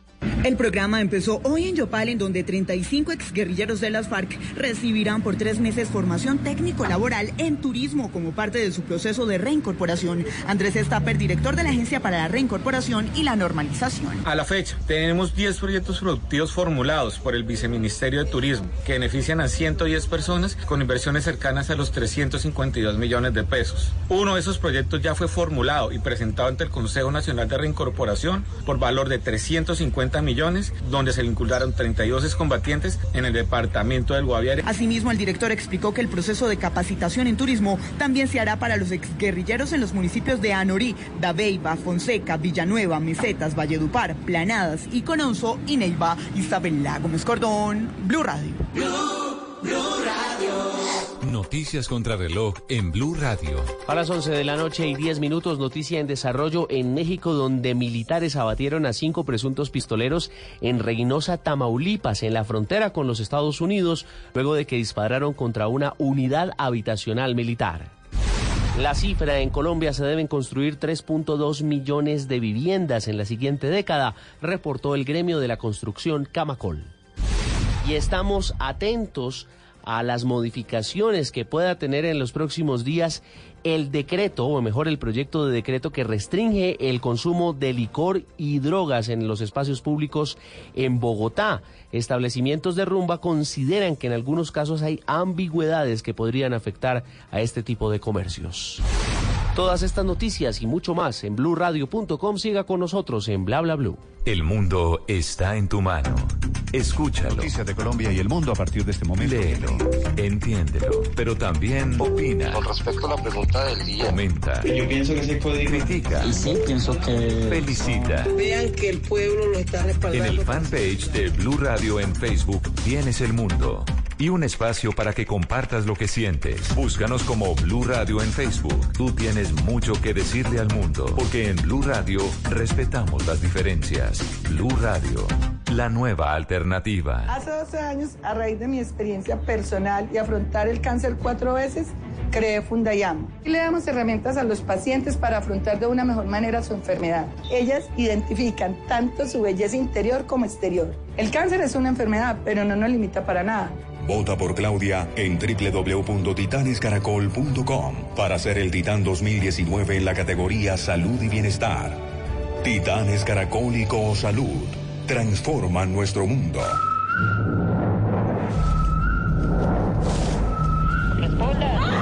Monos, un incómodo viaje emocional por el salvaje mundo adolescente.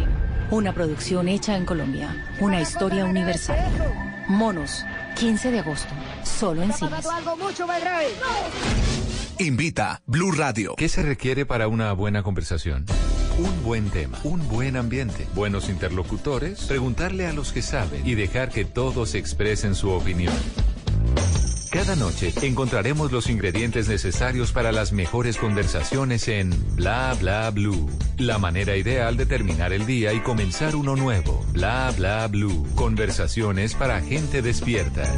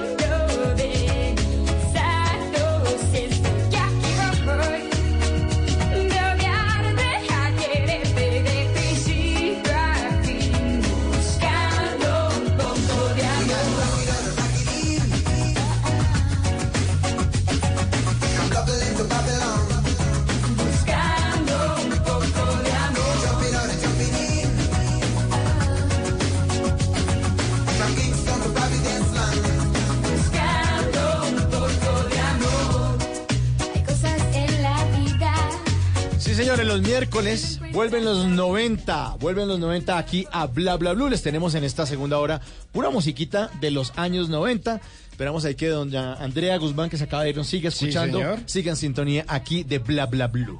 Oiga, sí, están de moda los eh, 90 y hoy justamente Shakira estuvo dando de qué hablar en su cuenta de Instagram porque hizo un par de publicaciones y dijo el Dorado Tour con el que estuvo cerrando en Bogotá hace ya va a ser casi un año, noviembre 3, en, en la plaza del Parque Simón Bolívar, pues dijo, pues grabamos un DVD. Y ¿Ahí? resulta, ah, eh, no, pues eh, en, digamos toda la Ah, gira que hizo ah, la gira, alrededor claro. del mundo, esa gira que Ajá. comenzó en Alemania y terminó aquí en eh, Colombia.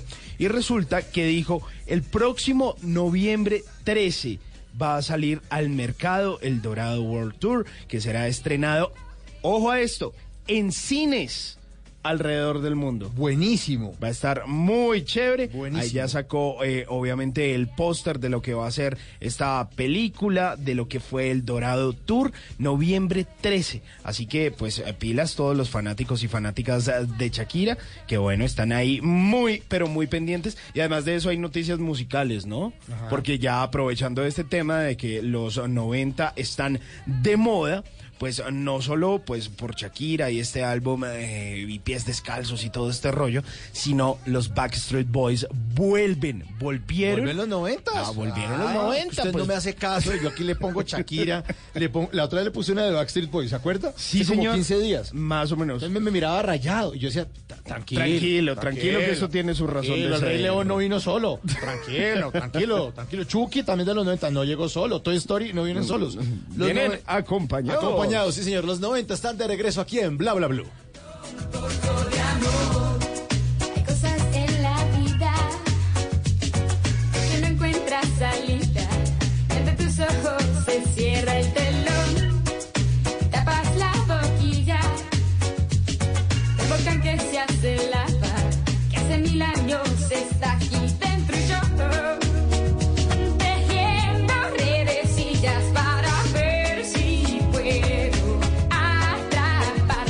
Bueno, hablemos entonces de los Backstreet Boys, ya que estamos hablando de los años 90.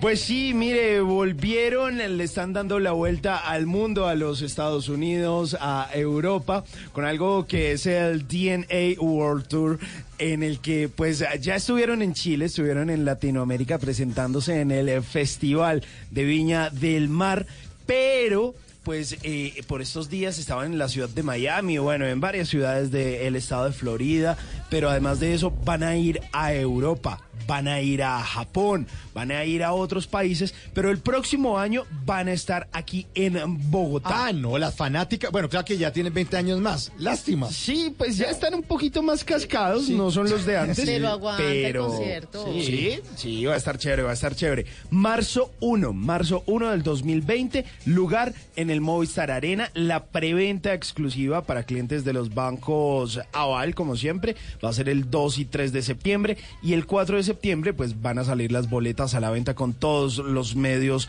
de pago, un concierto que trae la gente de Ocesa y que va a estar buenísimo. Ahora sí, los 90 más que nunca de moda.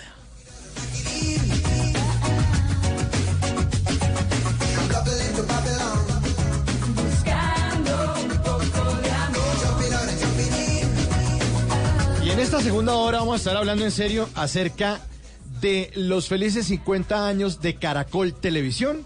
Vamos a estar hablando además eh, acerca de carnívoros ve- versus vegetarianos, el tema suyo. Va a estar bueno, va a estar bueno. Vamos a echarle muela a ese tema. Sí, yo creo que vamos a alimentar el debate. Ah, me parece Y buenísimo. vamos a alimentarnos ah, de un poquito de carne, garbanzos, berenjenas, lo que haya, mejor. Lo que haya, tendremos la Tatateca con Tata Solarte, la sección también suya antes de que se acabe el día. Buena música y la compañía de todos ustedes aquí en Bla Bla Blue.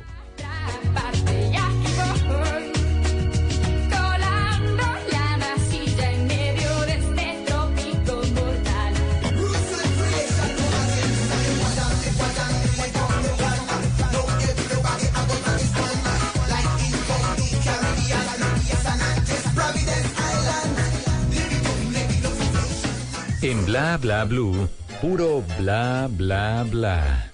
Noticias que parecen increíbles, que parecen puro bla bla. Ay, puro bla bla bla. Tata Solarte, ¿de qué ha estado la gente hablando hoy? Bueno, para los colombianos, extraordinaria la Vuelta a España, porque Ah, sí, estamos sí, sí, sí. muy bien ubicados con Superman, con Nairo, con Rigo, mejor dicho, ese top 10, ahí hay bastante cuota colombiana, estamos muy contentos y esperamos a ver qué va a suceder en la etapa número 6 de la competencia. La Vuelta a España que disfrutamos también en Blue Radio todas las mañanas. ¿De qué más está hablando la gente? Bueno, ustedes saben que hay una tendencia ahora por todos los vehículos eléctricos, hay incentivos para que nos pasemos a, al eléctrico. Póngale cuidado. Un poco Caribbean, ¿no? Descuentos en el SOAT Ajá. no tienen pico y placa. Ah, los, ah, bueno, está bien, eso está Sí, buenísimo. Entonces, esos dos incentivos como para que la gente se pase, para que la gente cambie. ajá. Hoy todavía están un poquito costosos. Caros. Hoy todavía están un poquito costosos, pero sí es un incentivo no tener pico y placa y tener un SOAT más económico que finalmente cada año usted tiene que comprarlo. Y el pico y placa también puede echarle numerito, porque cuando tiene pico y placa, pues usted no tiene que sacar su vehículo y le toca conseguir una alternativa de Claro. transporte y eso le puede echar números para la hora de invertir en su vehículo. Y póngale cuidado. Me gusta de algo que está hablando la gente porque está compartiendo una historia y es un gesto de un árbitro con un niño. Resulta que el niño tenía los guayos rotos. Entonces es viral en este momento que el árbitro haya publicado que le está dando a este niño guayos y de esta manera se da se quita un poquito esa figura de árbitro HP, que es lo que generalmente le gritan a todos los árbitros en los partidos. Entonces, aquí con este video también dejan claro que los árbitros, independiente de toda esa función o trabajo sucio que en ocasiones les toca hacer, pues también tienen su corazoncito. HP, ¿qué significa? Eh, honorable, Honorable Pito. Pito. Pito, honorable Pito.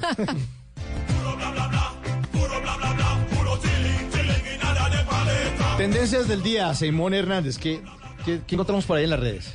Pues mire, la gente ha estado hablando acerca de un video bien polémico que publicó el ex actor porno o eh, dedicado a todo este contenido adulto, Nacho Vidal, en el que digamos va a dividir en cuatro partes lo que ha sido su experiencia con el VIH, toda la verdad sobre el rumor del VIH, por lo que él ha atravesado, lo que ha aprendido a partir de esto y pues no en vano hoy es eh, tendencia en las redes sociales en Colombia, pero además de eso, pues la gente eh, vuelvo y lo digo, pues la tendencia número uno en Colombia es el anuncio oficial de Ocesa de los Backstreet Boys en Colombia. La gente anda enloquecida porque no pueden creer que esa banda pues vaya a estar aquí pisando suelo colombiano. Entonces va a estar bien interesante eso. Y por último, pues eh, la gente de Warner eh, Bros. pues estrenó el nuevo tráiler de lo que va a ser la película de Joker protagonizada por Joaquin Phoenix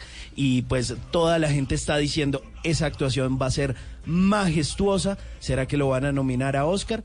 Todavía no sabemos, pero sale en una buena temporada para que sea nominado a los premios Oscar. De eso está hablando la gente en redes sociales.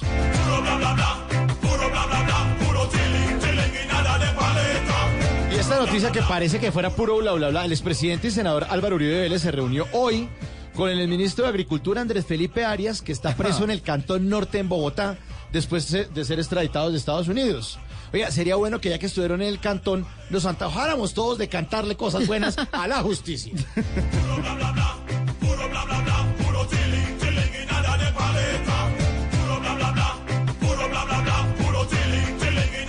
Quisiéramos que fuera puro bla bla bla, pero, es Pero no, esto es verdad. El No. dólar cerró hoy miércoles con el precio histórico en Colombia. 3.500 pesos. Ay, ay, ay. no es bla, bla, bla. Es No. una realidad. Bueno, canción de los noventas para las fanáticas de los Backstreet Boys, aquí en Bla Bla Blue.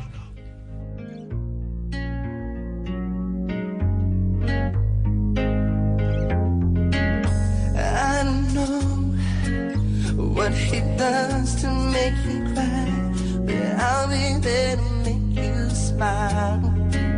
I don't have a fancy car to get to you. I thousand miles. I don't care if he buys you nice things. Does his gifts come from the heart? I don't know. But if you were my girl, I'd make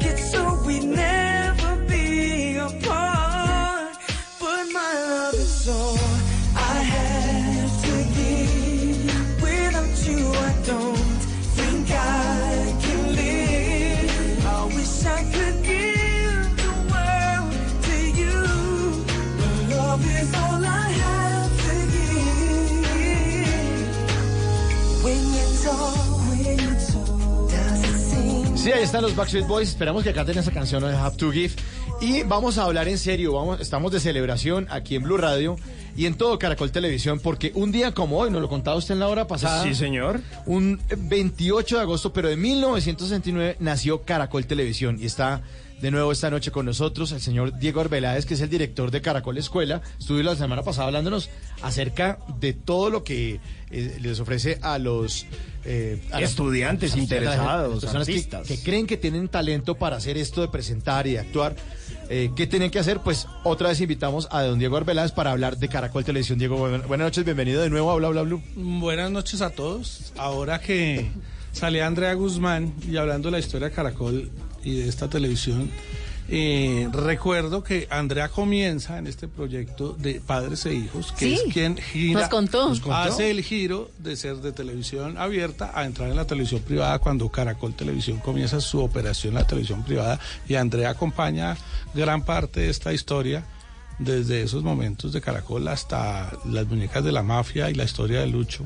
Claro, muchas personas, Diego, pueden pensar, pero luego Caracol no nació en el 90, no, no, en el 98, el 10 de julio de 1998 se convirtió en canal privado, pero antes era programadora de televisión. Antes no existían los canales de televisión, sino eran espacios concesionarios, o sea, el Estado tenía dos canales, alguna vez se llamaron el 1 y el A, otra vez se llamaron el Teletigre y el no sé qué, el 7 y el 9, el Estado tenía esos dos canales y las programadoras como Caracol Televisión arrendaban ciertos espacios. Entonces licitaban por arrendar ciertos espacios, producían esos espacios, emitían en esos espacios pero emitían en los equipos del Estado del llamado Inravisión y comercializaban únicamente esos espacios que les pertenecían a varias compañías. Su operación era entre varias compañías a la vez.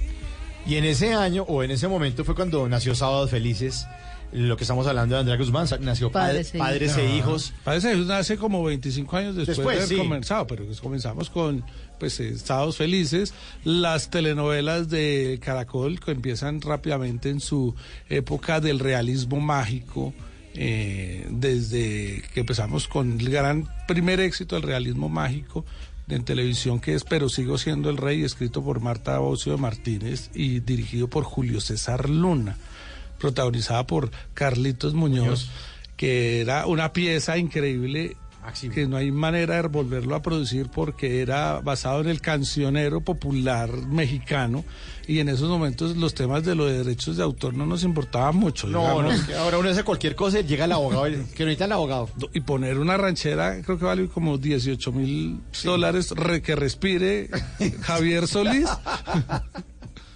Sí, en esa época era, era, era otra televisión. Entonces se hizo, pero sigo siendo el rey, se hizo Calamar, Música Maestro. Santropel. Santropel. Uy, Santropel con la bicicleta.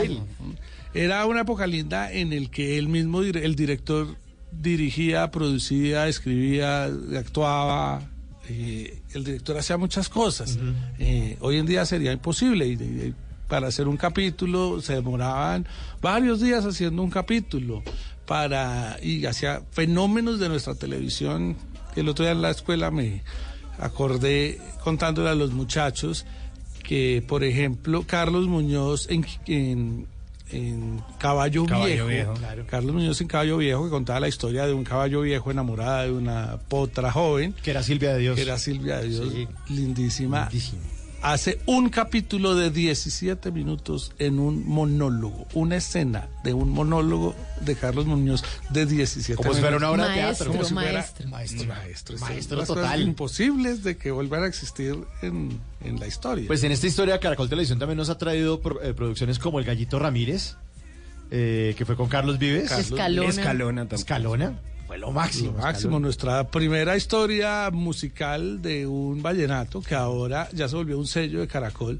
Todos los años tenemos la producción de un cantante vallenato, eh, que es alguna de nuestras glorias, vivo, muerto, o se murió en una camioneta, en una carretera y después se echa para atrás la historia. Es todo un género.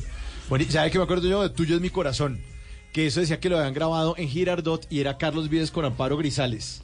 Tuyo es mi corazón. Uy, sí. Qué buena novela esa. Es una viejera. Sí, Pero formidable con Amparo Divina. Divina. Divina. Carlos Y- Vives es un niño que acaba de salir de Pequeños Gigantes. Sí, claro. Carlos Vives en esos momentos parecía Rolo y guardaba en el secreto su verdadero origen del Liceo Celedón de Santa Marta.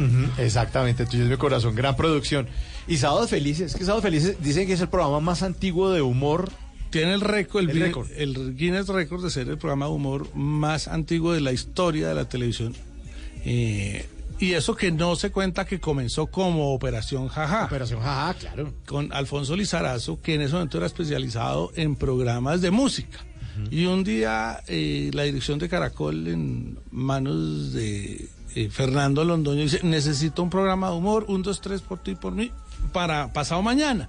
Y él, ah, uh, uh, y coincide con los tolimenses y comienza Operación Jaja y pocas semanas después evoluciona el programa, lo cambian de día y aparece Sábados Felices. Sábados Felices, increíble. Y otra marca muy buena de Caracol Televisión es el Gol Caracol, que en los 90 a- arrancó con el Gol Caracol y los partidos de eliminatoria de la Selección Colombia y el Mundial de, Estados Unidos 94. Gol Caracol. gran marca que nosotros ahora le contaba también a una de nuestras alumnas que gracias a esta operación que hace Javier Hernández Bonet dirigiendo Gol Caracol, que es una de las marcas más poderosas que tiene Caracol, eh, el canal ha logrado superar momentos difíciles coincidentes en cada uno de los mundiales, por ejemplo. Entonces llegamos a un momento de bajo rating, porque así es este negocio, es un péndulo en el que el rating va y vuelve y hemos tenido la suerte y la gloria y la determinación de conservarlo durante unos años, pero hay momentos donde hemos estado afectados y aparece un mundial y Javier Hernández hace el milagro con Gol Caracol de volvernos a traer la audiencia en algo que es, yo creo que es un milagro que él hace porque es el mismo mundial, las mismas cámaras, la misma, pero Javier y su equipo hace un milagro de que ser más allá de lo que es la transmisión Nos de la imagen del partido, Ajá. nos sabe emocionar, nos sabe Mm. comunicar, nos sabe traer un amor especial a nuestro fútbol y además porque es vinculante. Uno no, yo por ejemplo soy un gran ignorante del fútbol, entre otras cosas que ignoro con mucha pasión. Por eso necesito de alguien como Javier que me sepa explicar y me sepa tratar con respeto y no me sienta yo insultado porque no sé quién es el mediocampista del Real Madrid. No me importa, digamos. Pero quiero disfrutar. O que insulte al jugador porque jugó mal o al director técnico porque no le gusta. Sí, no me insulta a mis jugadores favoritos. Sí, no, no, no. Falcao siempre es maravilloso. Sí, siempre. Sí, es siempre. Sí, Ya, es ¿cómo un héroe, Es de, verdad, y nos pone a soñar y nos, nos pone los ojos achocolatados, como dicen los países, que es el ojo aguado. En telenovelas, sí, amantes del desierto. En realities, el canal Caracol fue el primer canal de televisión que puso un reality al aire. Popstars. Sí, señor. Popstars que lo trajimos un formato de Fremantle Media. Estuve yo allá con los argentinos viendo eh, el primer la realización de Popstars para traer el formato aquí. No teníamos ni idea cómo se hacía. Yo venía a describir dramatizados y me dijeron, hay que escribir un reality. Y yo, ¿cómo así un reality? Se escribe, si un reality se escribe. Se programa y se hacen eventos que causen drama frente a las concursantes y acudimos a este experimento social de ver cómo reaccionan. Y vean lo lindo que fue Popstars, que de ahí se extrajo gran parte de nuestro talento. Estoy hablando no solamente de las cinco Popstars, que pues está Carolina Gaitán, Natalia Bedoya, Laura Mayolo. Isa Caterine. Isa Caterín, pero ya Isa Caterín y empiezan y las otras. Entonces estaba Paulita Dulce quien protagonizó las franjas infantiles durante más de cinco años y también dentro de las popstars está nuestra Terminator Natalia Reyes. Sí, que es una de las lo máximo, lo máximo. Eh, si uno extrae, hay un talento que aún está vigente más de 20 años después de ese primer eh, reality juvenil. Pues Diego, por las telenovelas, por los programas de entretenimiento, por día a día, por sábados felices, por los realities, por el desafío, por a otro nivel, por tanta alegría y tanto entretenimiento, pues feliz cumpleaños al canal Caracol y que sean otros 50 más. Pues eh, desde televidente, yo tengo los mismos 50 años que tiene Caracol, entonces nacimos juntos, me crié junto a ellos, me crié queriendo concursar en Hola, ¿qué tal? Bestial, Bestial. Solo los que tengo 50 años saben lo que estoy diciendo en este momento, que era un concurso que tenía Alfonso Lizarazo de niños que podían imitarlo a él como, como el presentador. Y después tuve la fortuna de comenzar el segundo respiro de mi carrera en Caracol y he hecho toda mi vida eh, de adulto acá, desde que tengo 26 años. He estado en Caracol Televisión desde vísperas de ser canal.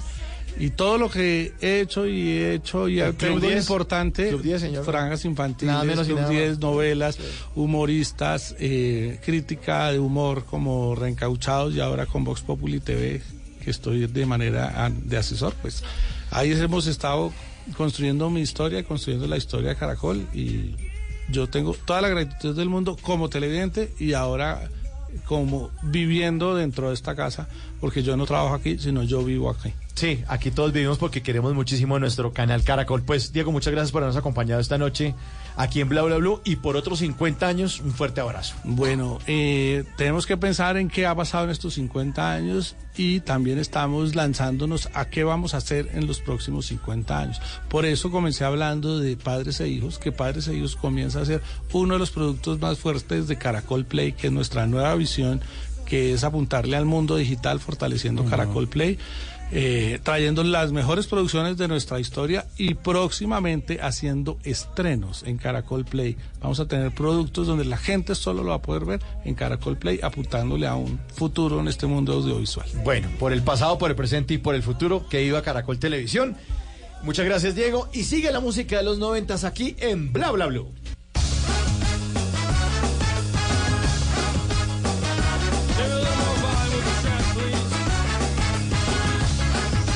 Bla bla blue. She's into superstitions, black cats and voodoo dolls. I feel a premonition. That girl's gonna make me fall.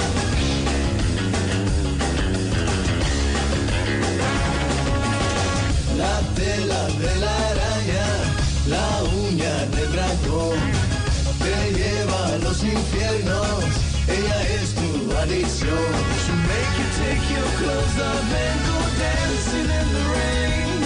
She'll make you live a crazy life, or she'll take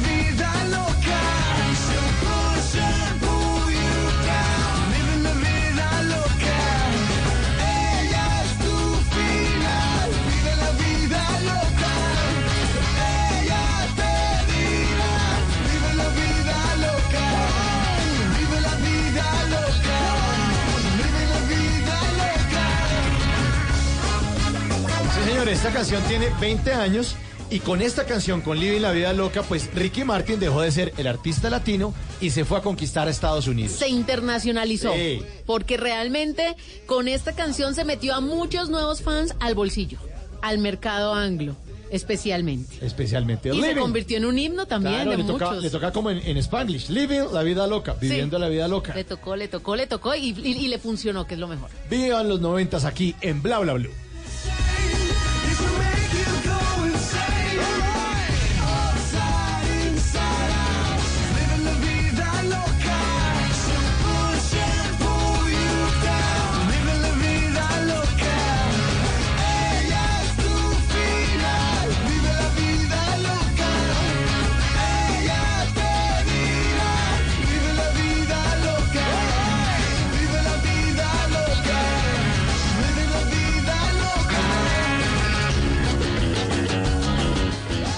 Bueno, hablamos en serio entonces, don Simón Hernández. Hágale, hágale, de Hablemos una vez. en serio, de pues una vez. mire, lo prometido es deuda y pues íbamos a estar hablando de sabores, de recetas, de comidas y para gustos, los colores y la comida. Para gustos no hay disgustos. Así es. Pues mire, le cuento que ser vegetariano casi que se ha convertido en un modo de vida, en un estilo para muchos. Algunos dicen, "Ah, es solo una moda. Hay quienes se quedan de por vida o por convicción siendo vegetarianos, pero hay otros que van y vuelven. Y así como muchas cosas, pues que de pronto algunos no abandonan ser vegetariano, otros no abandonan la carne. Pero en realidad detrás de esto, pues hay un tema moral, pero además de esto un tema de salud, de estética. Pero eso sí, de mucho, mucho sabor.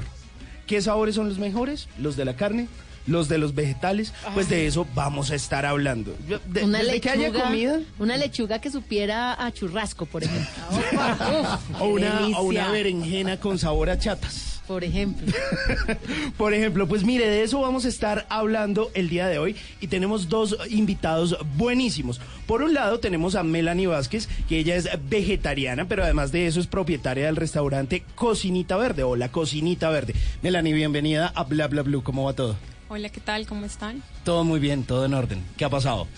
Bueno, un poco como la expectativa de la visita porque sé que todo el mundo como que apunta a la vegetariana, al vegetariano.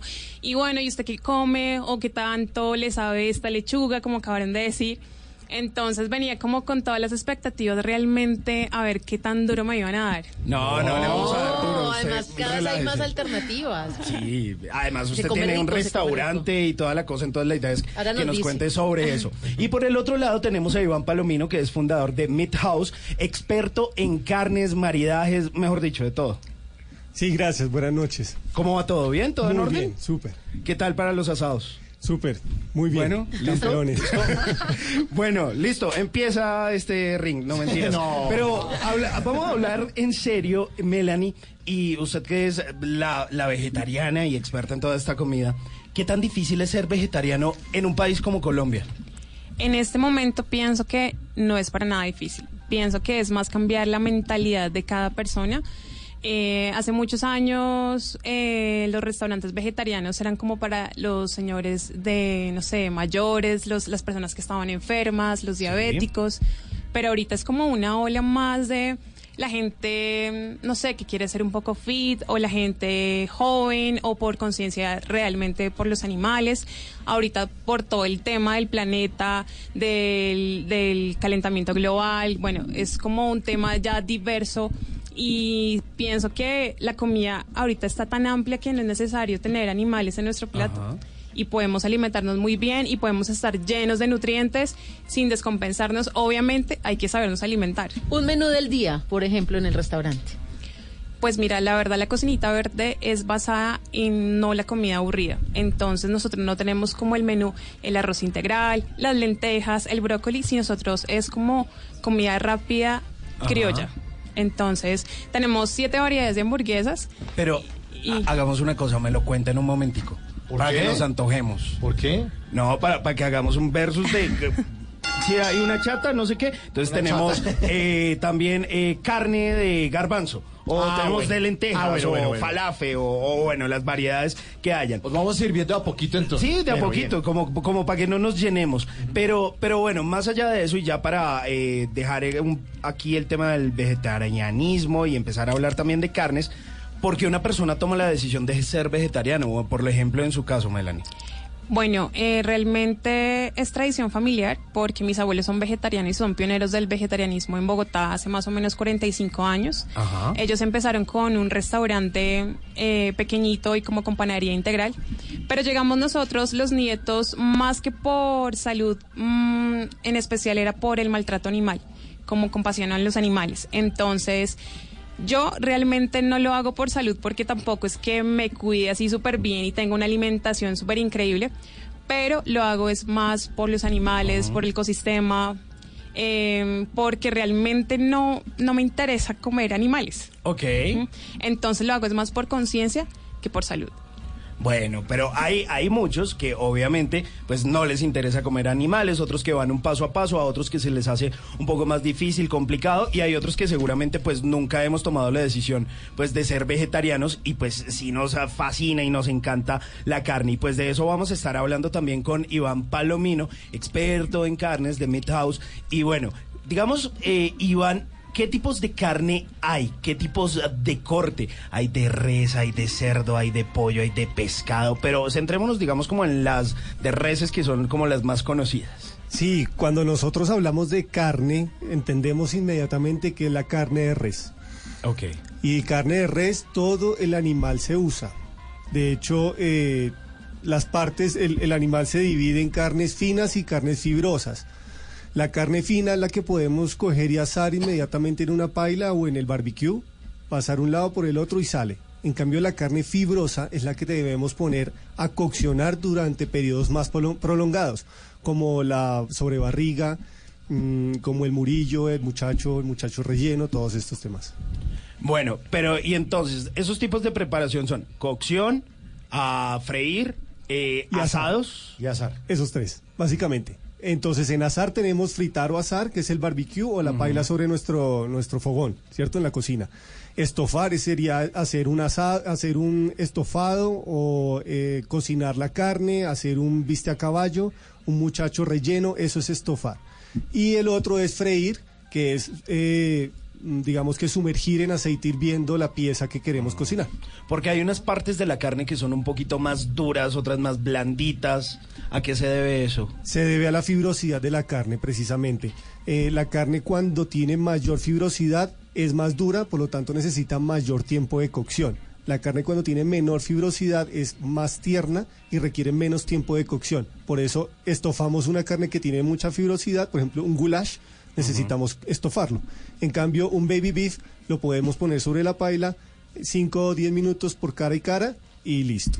Oye, pero Melanie no sufre de eso. Vea, ella cocina sin, sin estar tranquila. Tranquila, ¿cierto, Relajada. Súper tranquila, realmente no necesito si lo, lo frito o cocción, sino simplemente que sepa delicioso. Bueno, va- vamos a hacer una cosa. Yo sé que en su restaurante hay un montón de opciones de carnes. ¿Podríamos llamarle carnes? Proteínas. O, o proteínas. Y, por ejemplo, si una persona está en casa y quiere hacer esa, digamos que la más clásica es como esa hamburguesa de lentejas, ¿cómo se puede preparar eso? Pues realmente es muy sencillo. De pronto es algo que tendría que tener eh, las lentejas ya como preparadas, como ya dejadas en agua. Simplemente las puede hasta poner en la licuadora que estén bien blanditas. Las pone con todo lo que digamos le pueden agregar una carne. Tomillo, laurel, cebolla, ajo, pimienta. Eh, si quieren algún condimento diferente, también se le puede echar. Y ya, simplemente es armarlas, que queden bien blanditas y colocarla en un término, si lo quiere frito o lo quiere a la, a la plancha, a la parrilla, suavecito, bien. Pero, eh, digamos, la lenteja es algo tradicional, pero ahorita es más fácil cocinar portobellos y saben deliciosos también. Los portobelos son que como unos es, hongos. es un hongo, es Sí, un los- hongo, es un hongo grandecito y eso se puede adobar a la plancha y queda delicioso también y es mucho más rápido que hacer una hamburguesa de lenteja. ¿Usted ha hecho hamburguesas de lenteja, Tata? Sí, sí, sí, y ¿Y bolitas también como albóndigas, como albóndigas de lentejitas. Son deliciosas. Cuando cuando las hago para mí las hago tipo albóndiga y cuando las hago para los niños se las se las frío, se, se las pongo a freír y quedan como bolitas de carne. Sí. Y con salsa de tomate nos encanta. Sí, y, y uno arma, por ejemplo, pues para quienes no saben o les parece muy extraño una hamburguesa de lentejas, ¿eso qué? Con salsa de tomate, lechuga, Tomate, con todo cebolla, como todo viene, lechuga, papitas, o sea, lo que tú quieras echarle le puedes echar y queda delicioso. Le puedes hacer hasta como con un, no sé, pampita o pan hamburguesa y queda re bien. Bueno, de eso y mucho, muchas más recetas, pues vamos a estar hablando más adelante en Bla Bla Blue. Hoy estamos hablando de ese vegetarianismo, de los carnívoros, de esos sabores que hay en los vegetales, en las carnes, mejor dicho, de cómo maridar. Pues antójese porque vamos a estar alimentando el debate. Bueno, yo les alimento el oído con música de los noventas. Aquí está Sergio Vargas. La quiero a morir. La carne la quiero a morir también. Sí. y Bueno, la lechuga también. también. Bla bla blue.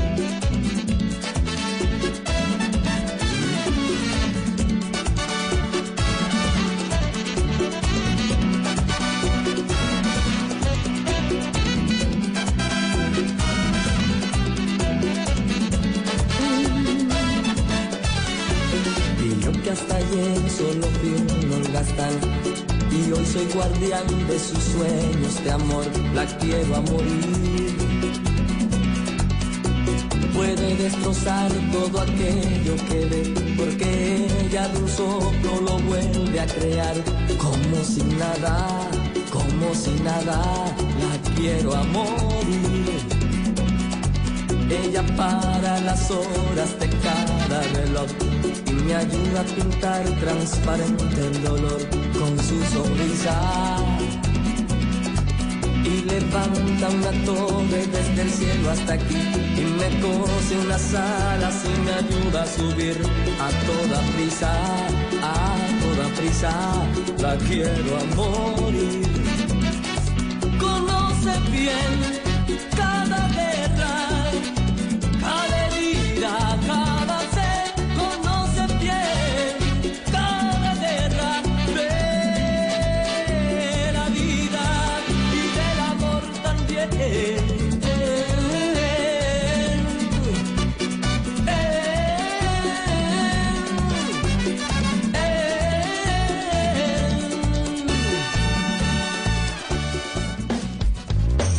Bla blue. Porque en la noche la única que no se cansa es la lengua.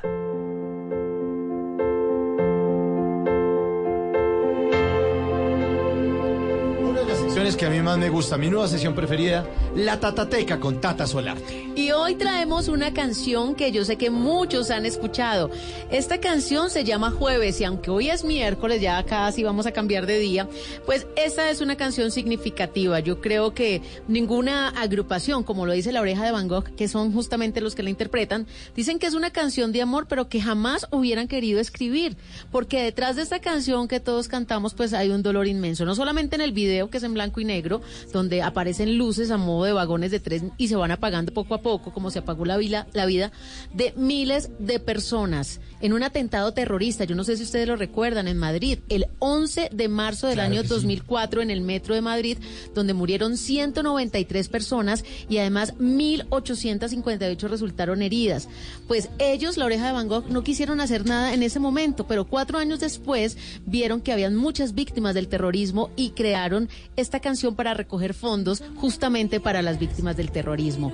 ¿Y cuál es la historia? Pues justamente es una chica de tren que se va todos los días en ese vagón de tren, pero también encuentra a un compañero que se empiezan a hacer miraditas, se empiezan a gustar todos los días en el recorrido y ninguno de los dos se atreve a hablar.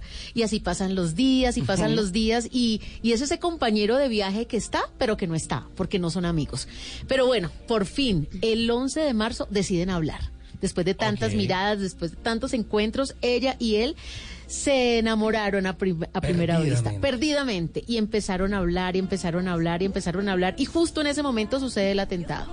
No le puedo creer. Y quedó expresado en la frase final de la canción, justamente, y te regalo el último soplo de mi corazón.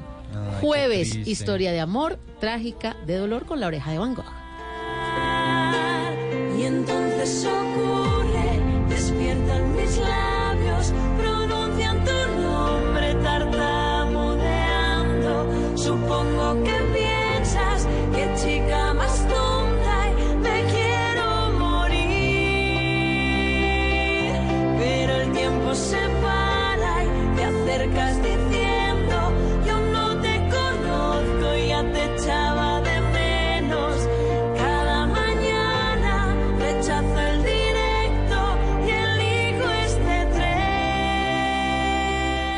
Seguimos hablando de carnes en Bla Bla Blue y no solo de carnes, sino también de vegetales con nuestros invitados. Y tenemos a Iván Palomino, fundador de Meat House, experto en carnes, para que nos hable. Estábamos hablando aquí fuera de micrófonos sobre la diferencia entre posta, corte y pieza. Y pieza. Bueno, ¿cuáles son esas diferencias? Gracias, Simón. Mira, el- la posta es lo que nos llega a la planta de producción. Es la carne, el pedazo de carne, el músculo que llega con, con, la, con la tela, con la grasa, con las fibras que nosotros debemos empezar a porcionar en piezas.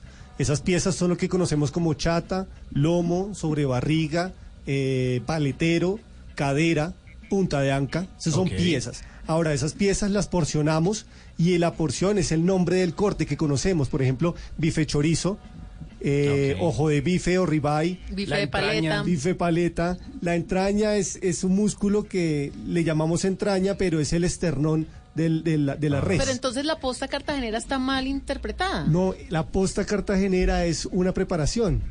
Ah, ok, pero entonces el posta está mal usado porque es simplemente un nombre. No, no está mal usado. Es como nos, por ejemplo, en, en el eje cafetero escuchamos solomillo. El solomillo o solomito es una preparación del lomo, que viene a ser los medallones de res. Lo que en Francia llamarían un filet mignon es lo que nosotros acá llamamos un solomito a la pimienta. Ah, ¿vale? O sea, no es un mito. No es un mito. ¿Qué, solo qué- qué mito, hay, no. qué hay, por ejemplo, en Argentina? En Argentina lo llamamos bife chorizo. Es un corte grueso de chata que en Estados Unidos lo llaman el corte New York. En Ah, Francia ¿es el mismo? Es el mismo. En Francia y en España lo llaman entrecot. ¿Y el ¿Vale? matambre? El matambre es la, la falda o la sobrebarriga, que en México lo llaman suadero. Ok. ¿Y la panceta es solo para los cerdos o también para las reses? Solo para los cerdos. La panceta es la tocineta cruda. La tocineta es panceta ahumada. Bueno, mucha carne, mucha cosa, pero Y nos dio la hambre. carne, y, y- pero nos dio hambre. Oiga, si es bueno, usted que es un experto en asados, coger la carne y entonces eso usted la pone un día antes que adobar y eso que con cerveza, con cebolla, con tomate, o es mejor coger un corte, digamos, no sé, una punta de anca, sellarla con sal y dejarla, eh, pues que, que se cocine en su jugo. ¿Cuál es la mejor opción o qué considera usted? La mejor opción es la que más nos gusta a nosotros. Personalmente yo considero que una, una opción muy acertada es dejar madurar la carne en nuestra nevera de un día para otro, dejándola adobar en las opciones que acabaste de mencionar, Simón. Bien sea bañada en sal, bañada en cerveza o bañada en especias que nosotros queramos preparar. ¿Qué sucede en el proceso de maduración? Las fibras, las fibras musculares empiezan a ceder pero esto debe, debe mantenerse en un ambiente refrigerado no mayor a 4 grados centígrados. Cuando las fibras empiezan a ceder, la carne se empieza a ablandar y los jugos empiezan a impregnar todo el corte. De esta manera entonces nosotros nos damos cuenta que una punta de anca en, en un restaurante nos sabe incluso hasta más blandita y con un sabor más intenso que el que compramos en una fama tradicional. Esto es debido al proceso de maduración. ¿Cuánto se debe dejar madurar una buena carne desde que la cortan hasta que ya llega a la tripa de uno? Bueno, no- nosotros, nosotros dejamos madurar nuestras carnes durante cuatro semanas. Ok. Eh, pero los restaurantes eh, profesionales y de varias estrellas Michelin dejan madurar sus carnes al menos 45 días. Esto, esto lo que va a permitir es una carne más blanda y con sabor más intenso. Pero en la maduración tenemos merma de carne. Es decir, la, la merma es que se pierde producto por el proceso de maduración hasta un 8%. Esto ya hay muchas, muchas neveras y muchas eh, es- eh, técnicas de maduración que Ajá. permiten reducir la merma un poco más. Bueno, hablamos de sabores y también pues tenemos este lado vegetariano con Melanie, que es la propietaria de la cocinita verde. Y bueno, además de esas eh, proteínas o de esa hamburguesa de lentejas, ¿qué más opciones hay? Bueno, tenemos pues todas las opciones de los granos, como garbanzo, quinoa, el falafel, eh, tenemos una soya que es también apanada, el seitan, que es el aderezo del trigo, eh, que mucha gente es como muy, muy apática como al gluten, pero nosotros tenemos una hamburguesa especializada en eso y esa sí lleva un proceso bastante largo porque hay que, eso viene en polvo, entonces hay que dejarlo cocinar, hay que dejarlo en agua, hay que colocarle especias, adobarlo y lleva más o menos cuatro días de preparación para que llegue al plato. Entonces realmente el proceso es más largo, pero también tenemos platos especiales como una paella, mazorcadas, como comida rápida. Tenemos Y, y como es una paella vegetariana. una paella, lo que hace es marinarlo con las algas, realmente las algas marinas, sin necesidad de que tenga nada de peces ni nada. Entonces tiene bastantes vegetales eh, y tiene tofu, champiñones, eh, como variedad de setas y las algas que le da como esa, esa potencia de sabor, pues como tal a, a la paella. Tenemos una picada que es a base de solo embutidos de quinoa y embutidos de soya. Entonces, digamos, tenemos la rellena, que es eh, una rellena de quinoa, un chorizo también de quinoa, el seitan que viene picado, y son embutidos que de pronto para muchos vegetarianos como que no les gusta, pero para la persona que está iniciando como al tema vegetariano, le encanta ver como esa saciedad de, de ver un jamón, así sea vegetariano, de ver una salchicha o de hacerse, no sé, como un, un desayuno con salchicha o hasta huevos con salchicha vegetariana, como, como para cambiar la mentalidad y que no le dé tan duro el choque, hacemos eso, porque realmente es atraer a las personas que no son vegetarianas eh, al restaurante y que prueben. Mucha gente dice como, bueno, me voy a arriesgar hoy. Entonces uno es, bueno, arriesguese, sí, porque para ellos es como un riesgo, pero para otras personas es como, oh, increíble llegar a las 8 de la noche y comerse una hamburguesa llena de salsas vegetarianas y brutal, porque muchos vegetarianos a veces quieren algo de grasa, algo que les sepa así muchísimo y lo que optan es por hacerse, no sé, algo algo lleno, no sé, de, de, de harinas y tener una hamburguesa que es a, a- a base de, de un pan masa madre, de una hamburguesa de portobelo. Ajá. Entonces eso ya como que te ayuda y uno dice, bueno, esta noche pasé. Iván, Iván, una razón para comer carne. Una. Gracias, ya, ya, ya te la digo. Eh, pero sí me, me interesa mucho cómo hablas, con, con qué membrana puedes eh, aglutinar tu, tu chorizo vegetariano o tu morcilla vegetariana. ¿Cuál es esa membrana que usas para...? Ah, no, eh, lo que usamos realmente es, digamos, la harina de lenteja o la harina de, de gluten. O sea, el gluten como tal, como para, para tenerlo. Obviamente viene también en máquina y lo que hace es como apretarlo.